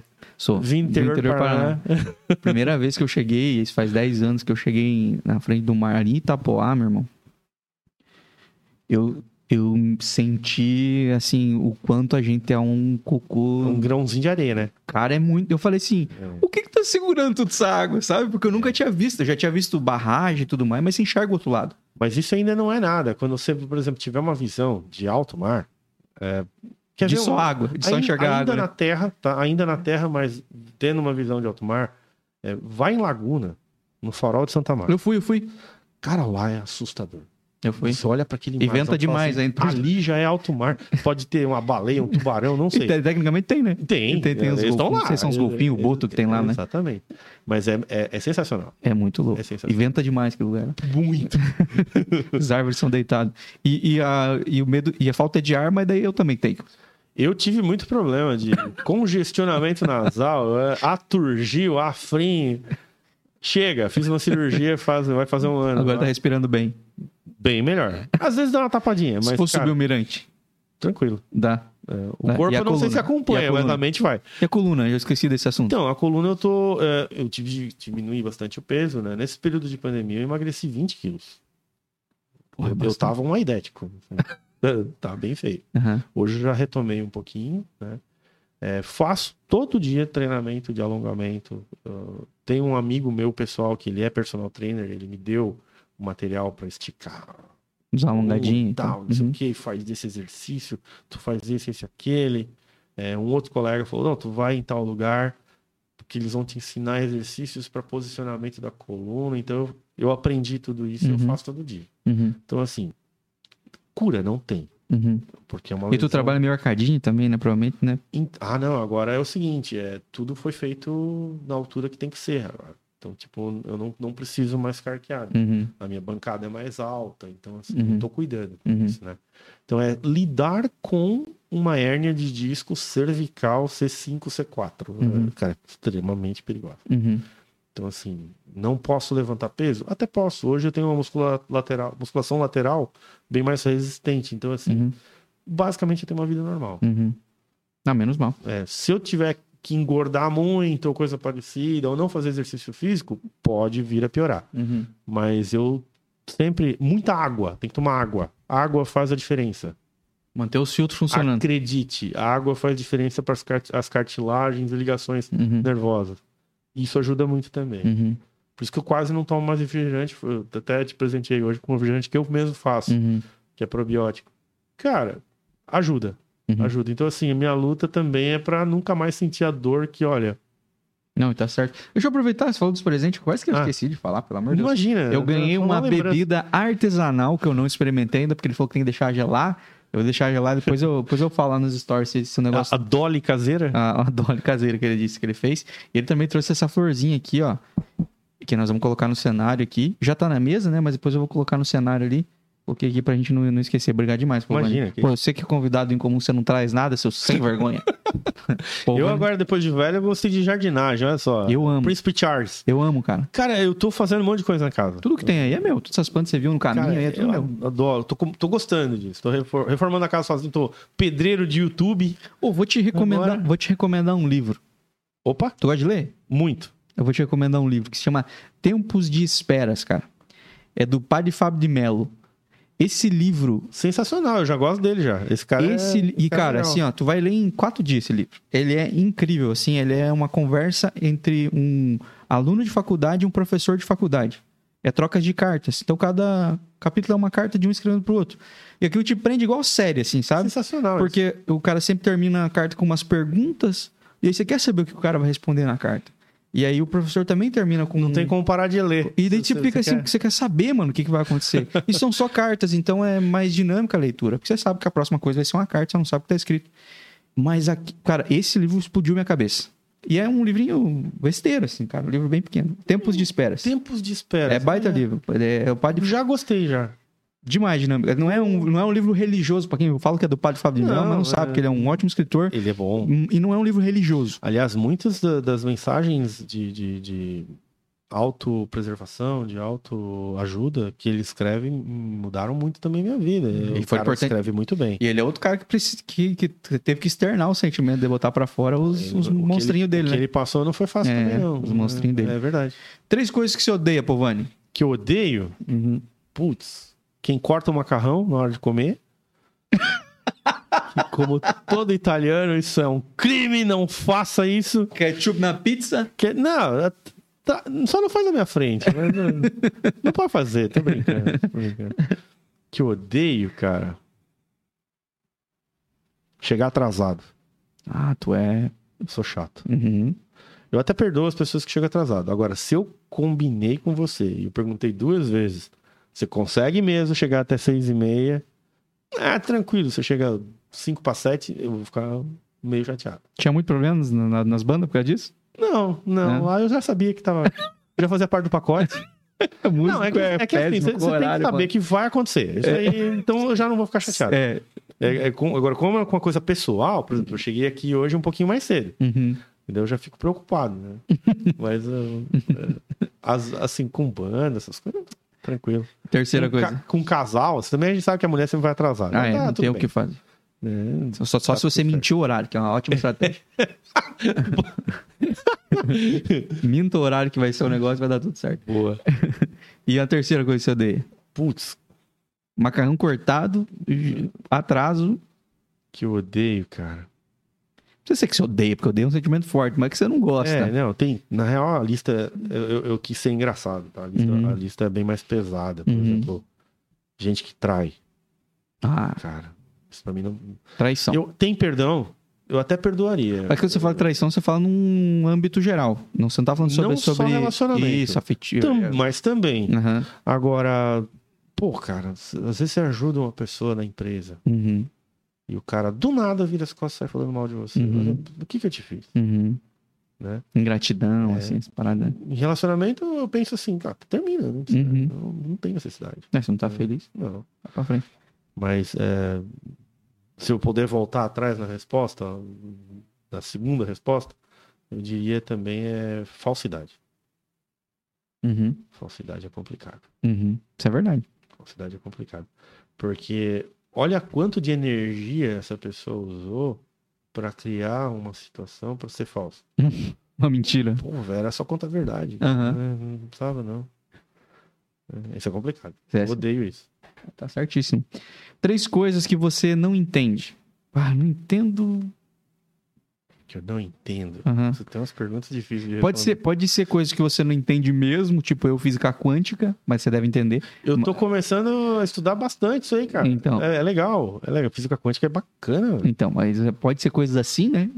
Ou Aham. pode ser coisas assim, tipo, já usando uma dessas tuas respostas anteriores, eu não entendo gente que trai. Não, não- é, não precisa. Pode ser Né? alguma coisa nessas. Agora, se traiu, vem e fala comigo. Não tem problema. né? Uhum. Tá, ó, traí. Tá, por que você fez isso? Uhum. Eu vou conversar. né? Uhum. Ninguém vai morrer por causa disso, né? Mas. Que eu não entendo, cara. Como é que tem gente que rouba de pessoas que precisam, Bah, sabe? faz o menor sentido mesmo. Como políticos corruptos, como empresários que visam somente o lucro exacerbado e dane-se o resto. Sabe? Ah, mas é uma máquina bem lubrificada que tem que funcionar. Certo, cara, mas você tá destruindo uma família. Eu, eu sempre falo que, que quando uma pessoa for investigada e, e- e julgada por corrupção, coisa que afetem outras pessoas e principalmente os mais os menos favorecidos, Sim. não tá em nenhum, em nenhum desses critérios de julgamento homicídio. Mas deveria estar. Deveria sim. Deveria sim, Porque quando o cara é corrupto, ele é um homicida, cara. Ca- O, o que ele fez matou mais gente do que um disparo de bala. Exato. Entendeu? As pessoas se preocupam demais com a arma. Cara, Uhum. não, tem gente que tá matando de outro jeito. Nossa, mas os caras também estão surgindo. Um cara que é corrupto, ele matou muita gente. Bem mais, cara. Uhum. O colarinho branco mata muito mais do que um E, pente e não de- tá lá no, no julgamento do cara. Tá lá. Não é. que mais você não entende? Cara, eu não entendo por que que a maioria, uma grande parcela de pessoas é, precisa estar no topo. Qual é o problema de você ser igual às outras pessoas? Sabe? Aquela pessoa que, ah, mas eu quero ir que nem o Rafa que foi para os Estados Unidos. Você precisa mesmo? É os Estados Unidos o teu sonho? Ou é só porque Ou só porque o Rafa foi? projeção, né? Entendeu? Ah, eu preciso ter um carro importado. Eu já tive um. Não mudou nada na minha vida. Entendeu? Por que sempre tem que ser o melhor? Uhum. Por que tem que sempre ganhar a discussão? Uhum. Eu não posso chegar e falar assim: é, eu errei, desculpa. Você tá escutando, Luana, o que o Povani tá falando? Cara, isso, isso assim, foi difícil pra mim, assim, né? Falar assim: ó, bater no ombrinho. Eu errei, você tá certo. Uhum. Mas por que, que as outras pessoas não fazem isso? Uhum. Eu entendo que é difícil, mas por que, que tem que sempre estar no topo? Eu Arro- sou não, uma, inatingível. uma arrogância, né? Eu sou inatingível, eu não erro. Não, você erra também, cara. Todo mundo erra. E ninguém tem problema com isso. Né? É, eu não entendo isso. Não, pô, arrogância demais, né? O que mais? Uma terceira coisa que você não entende. Ai, isso tá ficando difícil. Vamos lá. Eu não entendo gente que usa a protetor pra tocar a Ah, guitarra. que parece um crocs. Isso, crocs de Não, dedo. Isso realmente não dá pra entender. pra quê, cara? Pelo amor de Deus. O crocs usa em casa, no pé. Tá tudo bem. É no dedo. Cara, o dia que eu vi aquilo, eu falei, deve ser meme isso aqui. Não, e é mesmo, tem pra vender. falei, cara, não é possível, mano. E tem, cara, tem. depo- dos mesmos criadores de é, pocã descascada em gomos. Porque, cara, o dia que eu fui no mercado e vi aquilo, eu falei, não, não, não, não, não, não, não. Se o cara não quer sujar a unha pra descascar uma pocã, ele largou a vida. Faz tempo que ele desistiu. Eu lembrei, eu lembrei de uma piada de um comediante que ele fala assim: Ah, você precisava, o amigo dele falando, você precisava ir lá matar o boi, né? Carnear, fazer o churrasco. Ele falou: Não, tem na bandejinha já no mercado, cara. Não precisa. É muito engraçado você ver essas analogias. Não, ah, você precisa de um protetor de dedo. Pra quê, cara? Não. não. Não, eu falo pra vocês que, que, que, que, que são adeptos ao protetor de dedo. Ah, é, bicho. toca um mês você não precisa mais, tá? Toca um mês, o dedinho já caleja, fica bom. Deixa calejar, É. faz bem. Exatamente. Vai ficar forte. Se não te aleja, caleja. E Cara, eu não entendo muita coisa a respeito de espiritualidade, muita coisa a respeito de por que, que a gente ainda tá aqui. O que, que a gente tá fazendo com esse planeta tão bonito, cara? Eu não entendo por que, que as pessoas. Vocês não estão vendo que tá acabando as coisas? Vou falar da minha profissão. Ah, porque a madeira tal, pra tal região, esse tal cimento. Acabou a madeira, cara. Vocês têm noção que tá acabando a madeira do mundo? Mas tá acabando os guitarristas também, então aí. Não, mas é que assim, a, a- a guitarra, com a qualidade que existia há 10 anos atrás, que já não era uma qualidade top, já não vai conseguir ser reproduzida daqui a 10 anos. O pessoal não exemplo. consegue usar uma guitarra boa de pinos. Não vai ter madeira. Ah, mas ainda tem mogno. É, deu tempo dele criar uma tora desse tamanho e eu cortar uma tábua, porque para ficar uma tora desse tamanho precisa de 50 anos a árvore plantada. Uhum. Quantas guitarras vocês fazem por mês? Entendeu? Tá sendo guitarra de que madeira agora? Tipo, passar em série, assim, hoje em dia. Cara, existe ainda muita madeira reflorestada, é usada ambientalizada aqui no Brasil, como por exemplo o marupá, que é conhecido como cacheta, cedro, ainda existe bastante. É, tem materiais que, que são mais raros de encontrar, mas existe que é embuia, jacarandá, e esses aí são... Mas uma série comum, assim, a série, essas guitarras mais comuns, a Cara, guitarra de 800 pila Tem aí, guitarra até de MDF. MDF. Eles fazem. E não fica ruim. Óbvio que ela não se compara a uma guitarra de, de, de alto padrão, mas assim, fica uma coisa acessível Uhum. para o teu filho ou você mesmo começar a ter um contato com o instrumento. Funciona, ela Uhum. funciona legal, tá tudo Só bem. não pode pegar umidade. Não, de jeito na... Pegou uma enchente. hum, Tenta não suar Tchau. muito a Ela- mão. Se começou a suar, tu se enxuga a mão e depois tu volta. Então, assim, é, é verdade. Ai, derramei Coca-Cola. É, Pode esquecer, esquecer, cara. perdeu a já, já, já foi a guitarra, ela inchou, assim. pô. Nossa, engordou a sua guitarra? É. Tá virando um violão. É, uma das coisas que eu não entendo também é isso, pensar no futuro, sabe? É, Por que, que as pessoas não estão pensando no futuro, Uhum. né? Vamos preservar um pouquinho hoje. Talvez o meu filho não veja uma árvore grande, e aí? Talvez eu não tenha filho? não sei. Tem que correr, pô. Hum. Colocar você no Tinder. Não. Pô, Vânia. Três coisas que você quer fazer antes de morrer. Mas ficou fácil, pelo amor de Deus. que Deve ter umas 150 Ah. coisas. Vamos pensar em três só.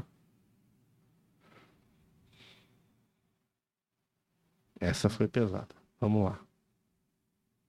Eu quero poder fazer com que meus trabalhos e minha, minha empresa seja lembrada. Seja o meu livro, seja meus instrumentos, eu quero que isso fique registrado. Quero que, se possível, a empresa funcione sozinha. Com as pessoas que eu treinei, com uma equipe. Ah, você quer isso? Você quer ganhar dinheiro? Não, dinheiro é necessário para tudo, mas Uhum. assim, dinheiro não é meu foco. Porque quando a gente tira ele de foco, ele vem, Uhum. também vem. Eu só quero fazer um trabalho honesto. Eu quero que minha empresa, meu nome seja lembrado e bem lembrado. É por isso que eu tô mudando toda a minha vida. Uhum. Que lembre de uma forma boa. Um case. Exato. Uhum. Gerar um case para o futuro. Uhum. Gostei. gostei. Case é... que eu quero.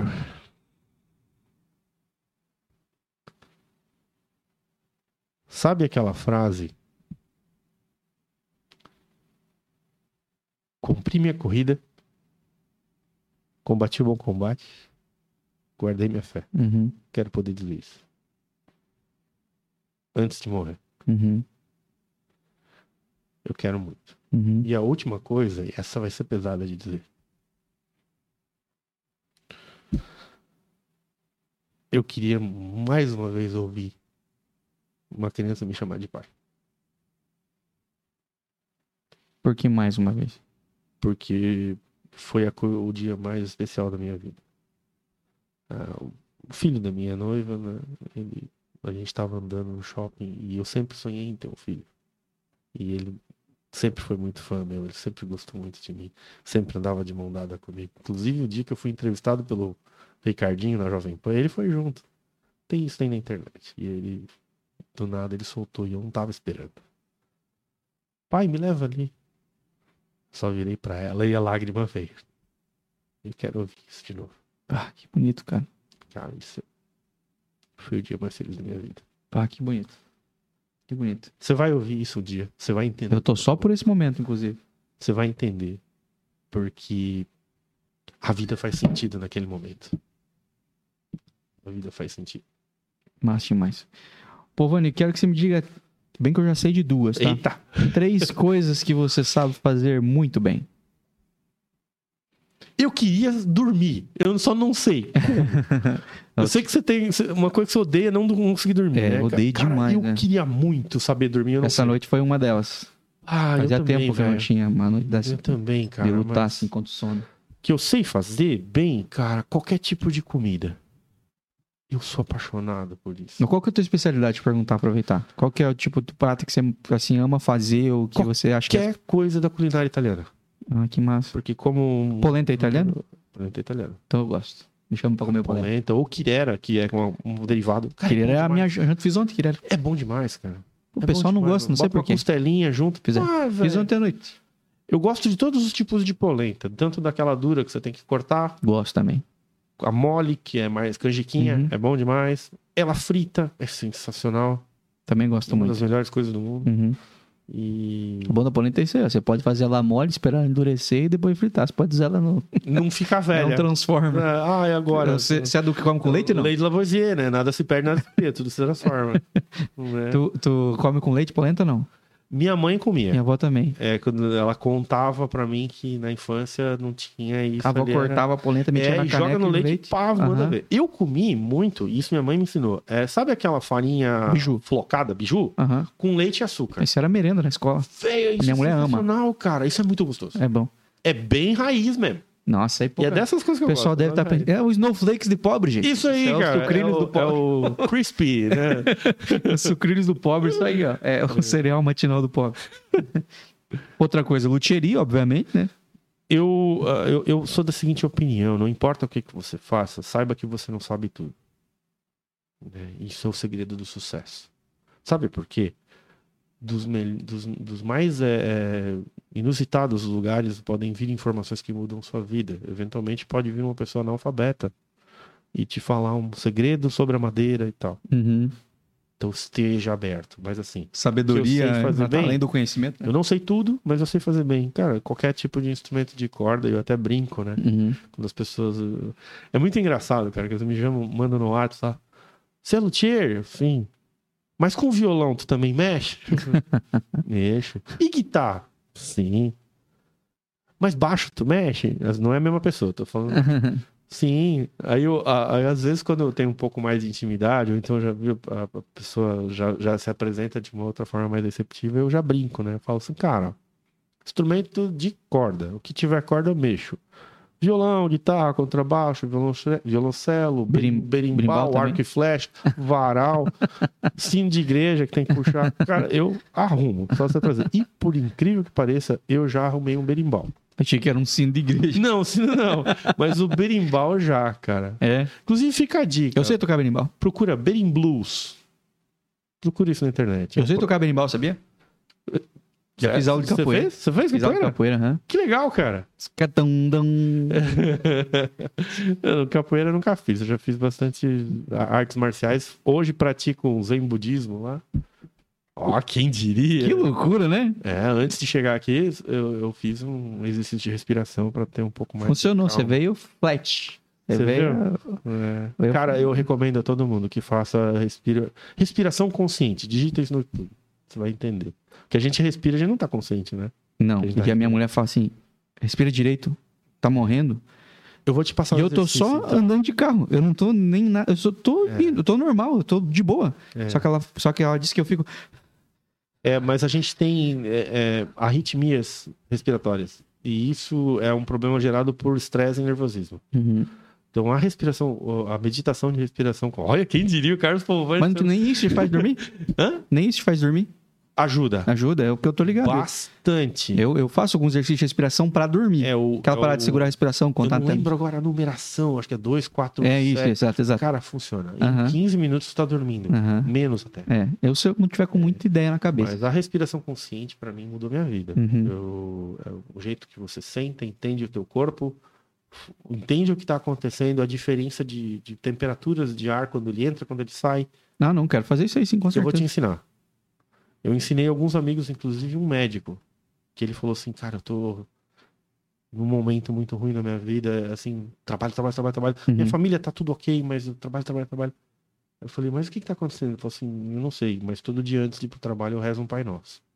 Eu falei, que bom, cara. Pode continuar, mas eu vou te ensinar um exercício. E ele tá fazendo. É cinco minutos, cara. Uhum. Menos até.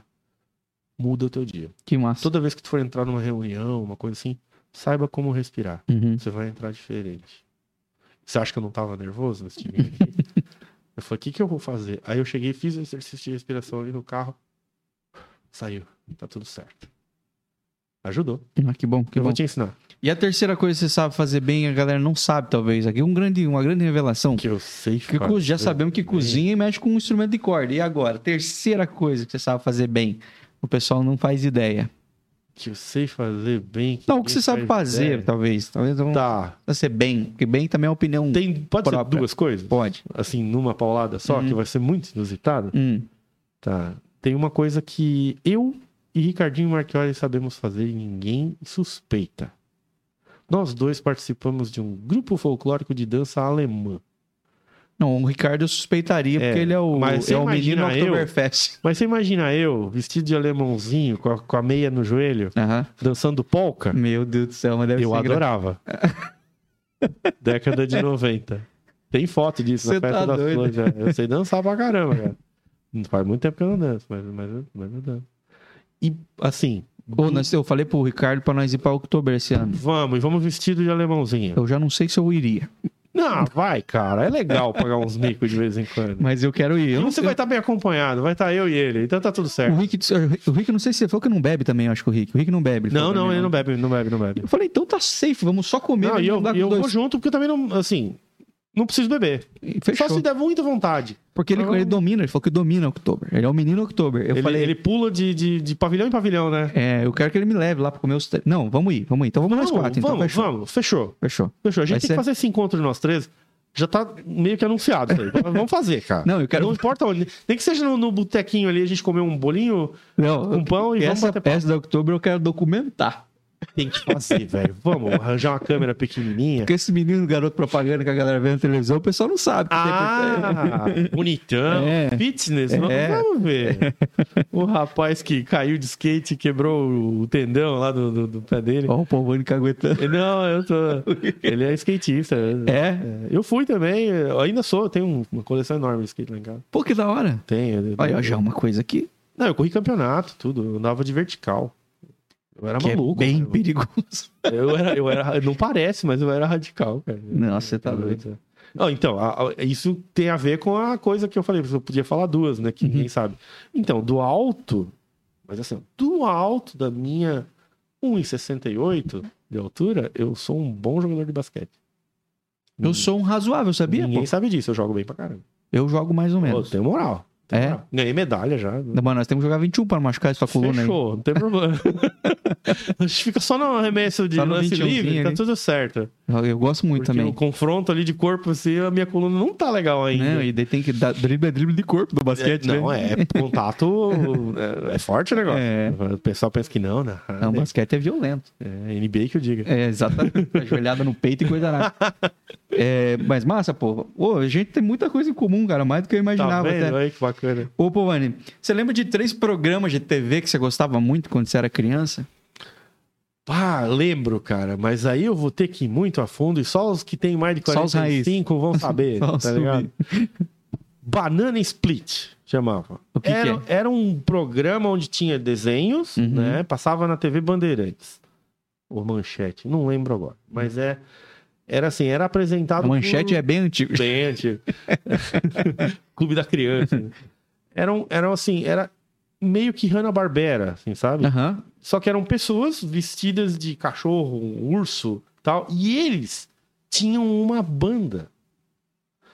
Então, assim, eles eram os apresentadores do programa, era como se fosse um Vila Sésamo, né? Uhum.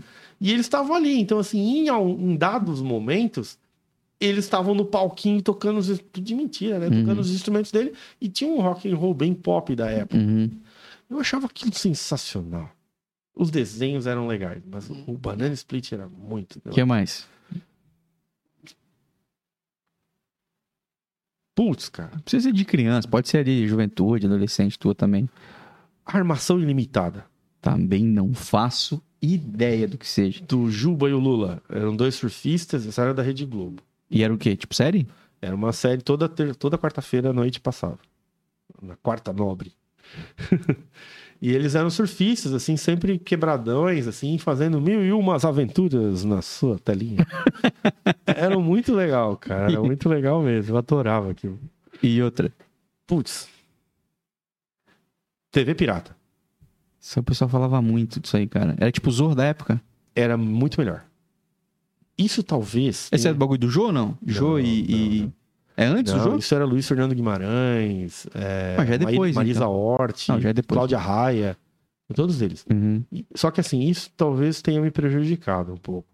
Que isso? Porque Ficou muito engraçadinho? eu tenho um senso de humor um pouco pesado. É, Eu gosto de- das piadas assim pesadas, sabe? eu também. Eu não posso nem falar no ar, senão vou ser cancelado. Eu, com Mas, certeza. mas é legal. E assim. Que eu falo que as e coisas eu, que eu. eu, às vezes fiz, falei umas coisas assim que não devia, sabe? Uhum. Com as pessoas que eu amo. Assim, eu, puta, eu acho Mas de uma piada? vergonha. É. Ah, mas daí se a pessoa levou a sério piada, daí também. É, mas tá bom. eu acho que eu podia ter não feito. mas TV Pirata era engraçado pra Cara, caramba. eu sou, do, eu sou do tipo assim, a pessoa fala, por que você tá quieto? Eu falo assim, porque todas as piadas que eu pensei enquanto vocês estavam falando é impublicável. Uhum. Uma fala, daí eu falo Exatamente. uma, eu falo, vou falar a mais fraca que passou pela minha Aí cabeça. os caras falam, ah, os caras, graça. você tá É, viajando, que isso é absurdo. Eu falei, então, essa era a mais leve que eu tinha pensado. Tamo, cara, toca aqui. É, a gente tá nessa. Eu sou assim. É só absurdo. Às vezes com o Ricardinho, a gente tá batendo papo e a gente começa a falar besteira. Eu, eu já falei dos sketches de, de, de stand-up que eu quero fazer, né? Aham.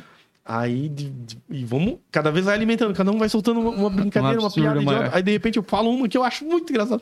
Pá! E ele fala, não, não, agora tu foi pesado. Agora, É bom. Setor mas, jurídico cara, reprovou, Ele, ele, ele ri assim, é, mas é pesado. eu falo, tá bom, essa então não. Três coisas que te fazem chorar. Certeza. Eu sou muito chorão, cara. Mas tipo assim, pá, vou chorar. Saudade das pessoas que eu amo. Certo. É só lembrar, eu choro. Eu choro muito fácil. Uhum. Eu choro em propaganda da Doriana. Da... Ponto, eu também. Por isso Eu que eu ia falar, três coisas me fazem chorar. Propaganda do Itaú, propaganda da Coca-Cola. propaganda- É, Os tratos do banco, eu choro. Cara, eu choro. Meus cachorros. Por quê? Não, de isso felicidade. Ah, tá. É um choro bom. É, Você tem quantos cachorros? dois. Dois O cachorros. Homer e a Lisa. Ah, sei. E o resto da família? Então, é uma família Simpson ao contrário. A mãe deles era a Meg. Entendi. Você consegue entender a Fez confusão uma mental? bagunça, os cachorros É, as perdidos. pessoas olham pra mim e falam assim, esse cara tá usando droga. não, é, é só uma piada. os cachorros não respeitam isso mesmo. Eles não respeitam a família. Cachorro não, Não. respeita a família. Não, mas eles são bem legais, cara. São meus, meus grandes companheiros. Que louco, cara. E eles são vira-latinha, não? São de Não. raça. Então, eles são frutos de um estupro. Mas de que raça? Que eu sempre tive, sempre tive boxer. Boxer é legal. É, sempre tive boxer puro. E um labrador Golden Retriever. Boxer baba também? É o que mais baba. Eu tinha uma dessa. E acho que o Rottweiler baba pra caramba. O meu trauma com queijo é por causa de uma boxer. Sério? Uhum. Eu vi uma. Minha tia trabalhava no laticínio e ela trazia ricota temperada Certo. pros cachorros. Tipo lá, quando tava vencendo e tal. Aham. E aí eu vi a, a boxer comendo ricota assim. E aí, tipo, ela fez aquele elástico de baba branca, assim, sabe? E aí o dia que a minha tia cortou uma lasanha e levantou assim, eu fiz.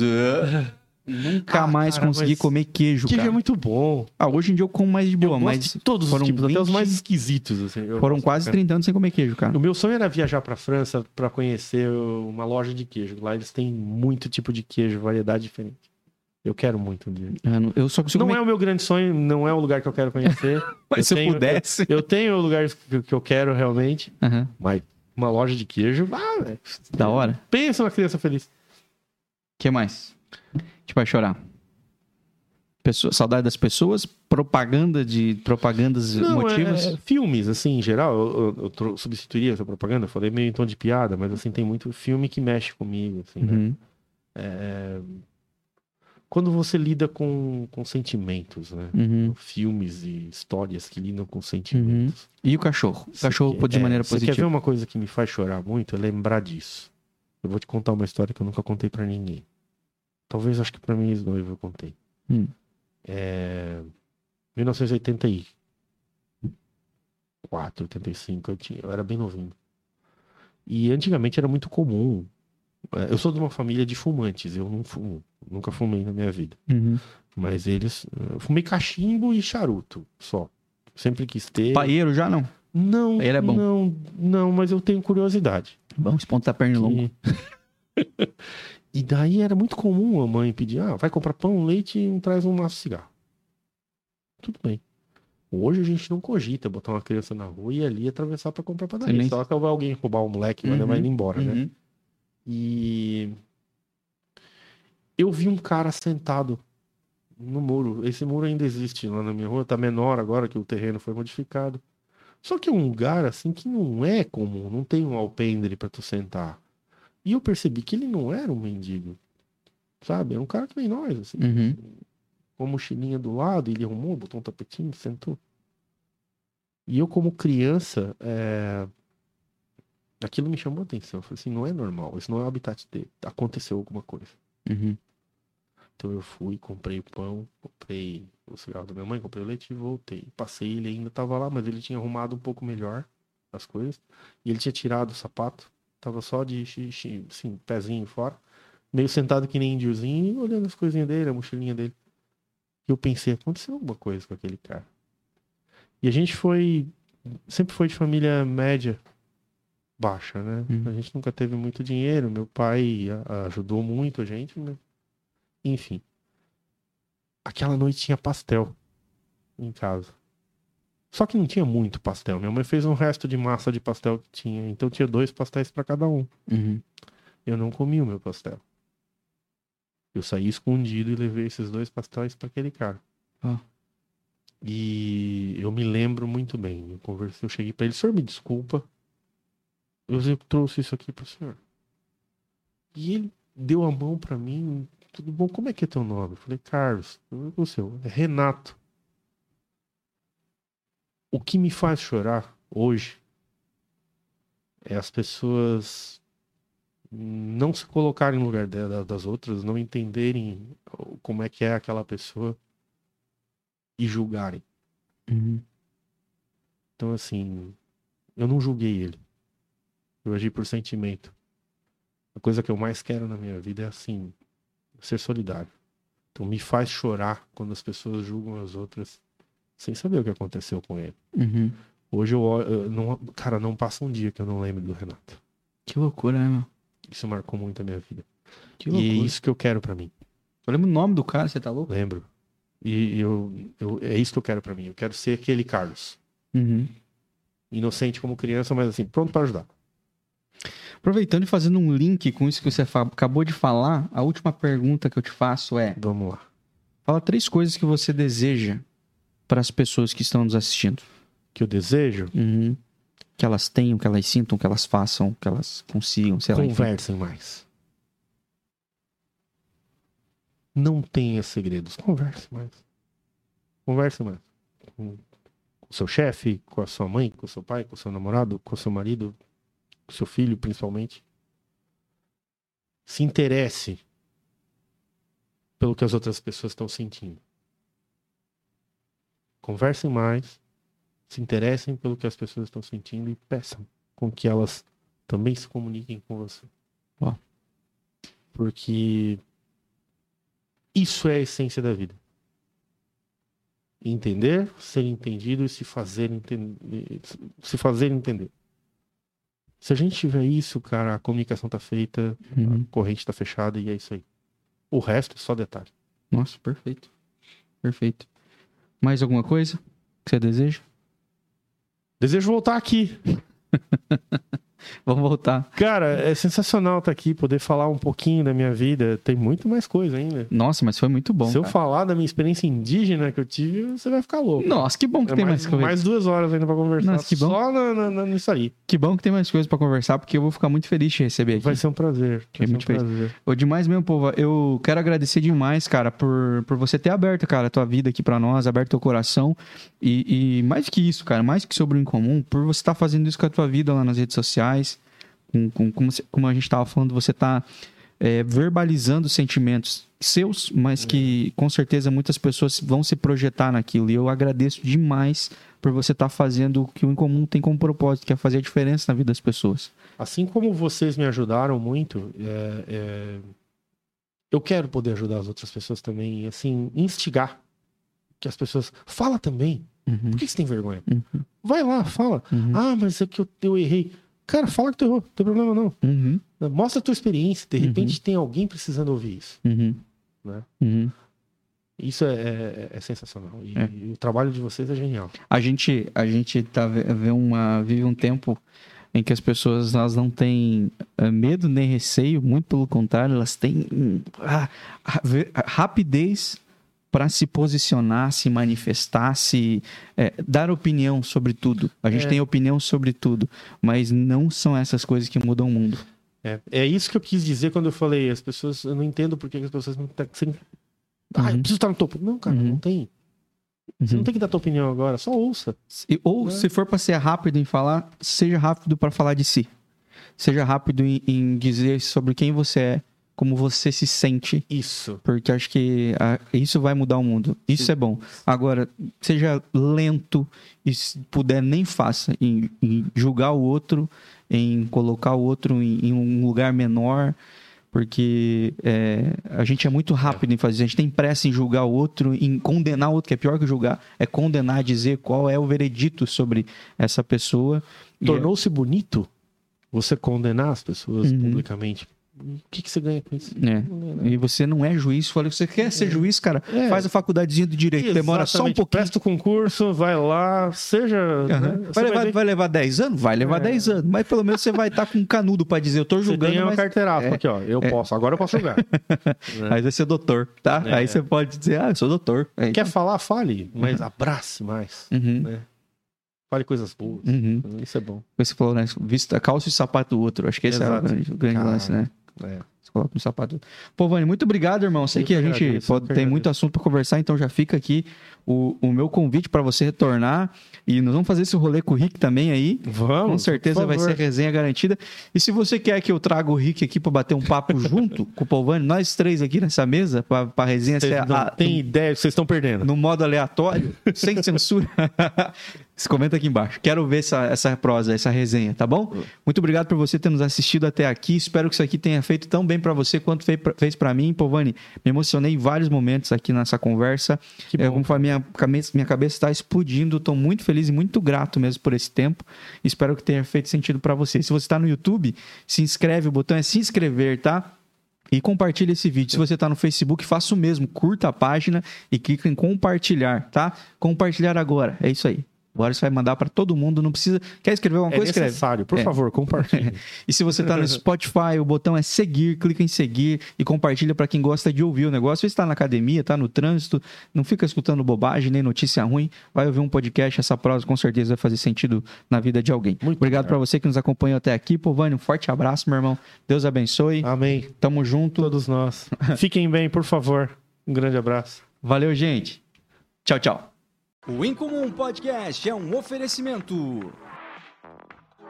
Dr. Tiago Ferreira Luiz, Ortodontia e Implantes. Afinal, seu sorriso é único. Agende um atendimento no 47 99705 8735.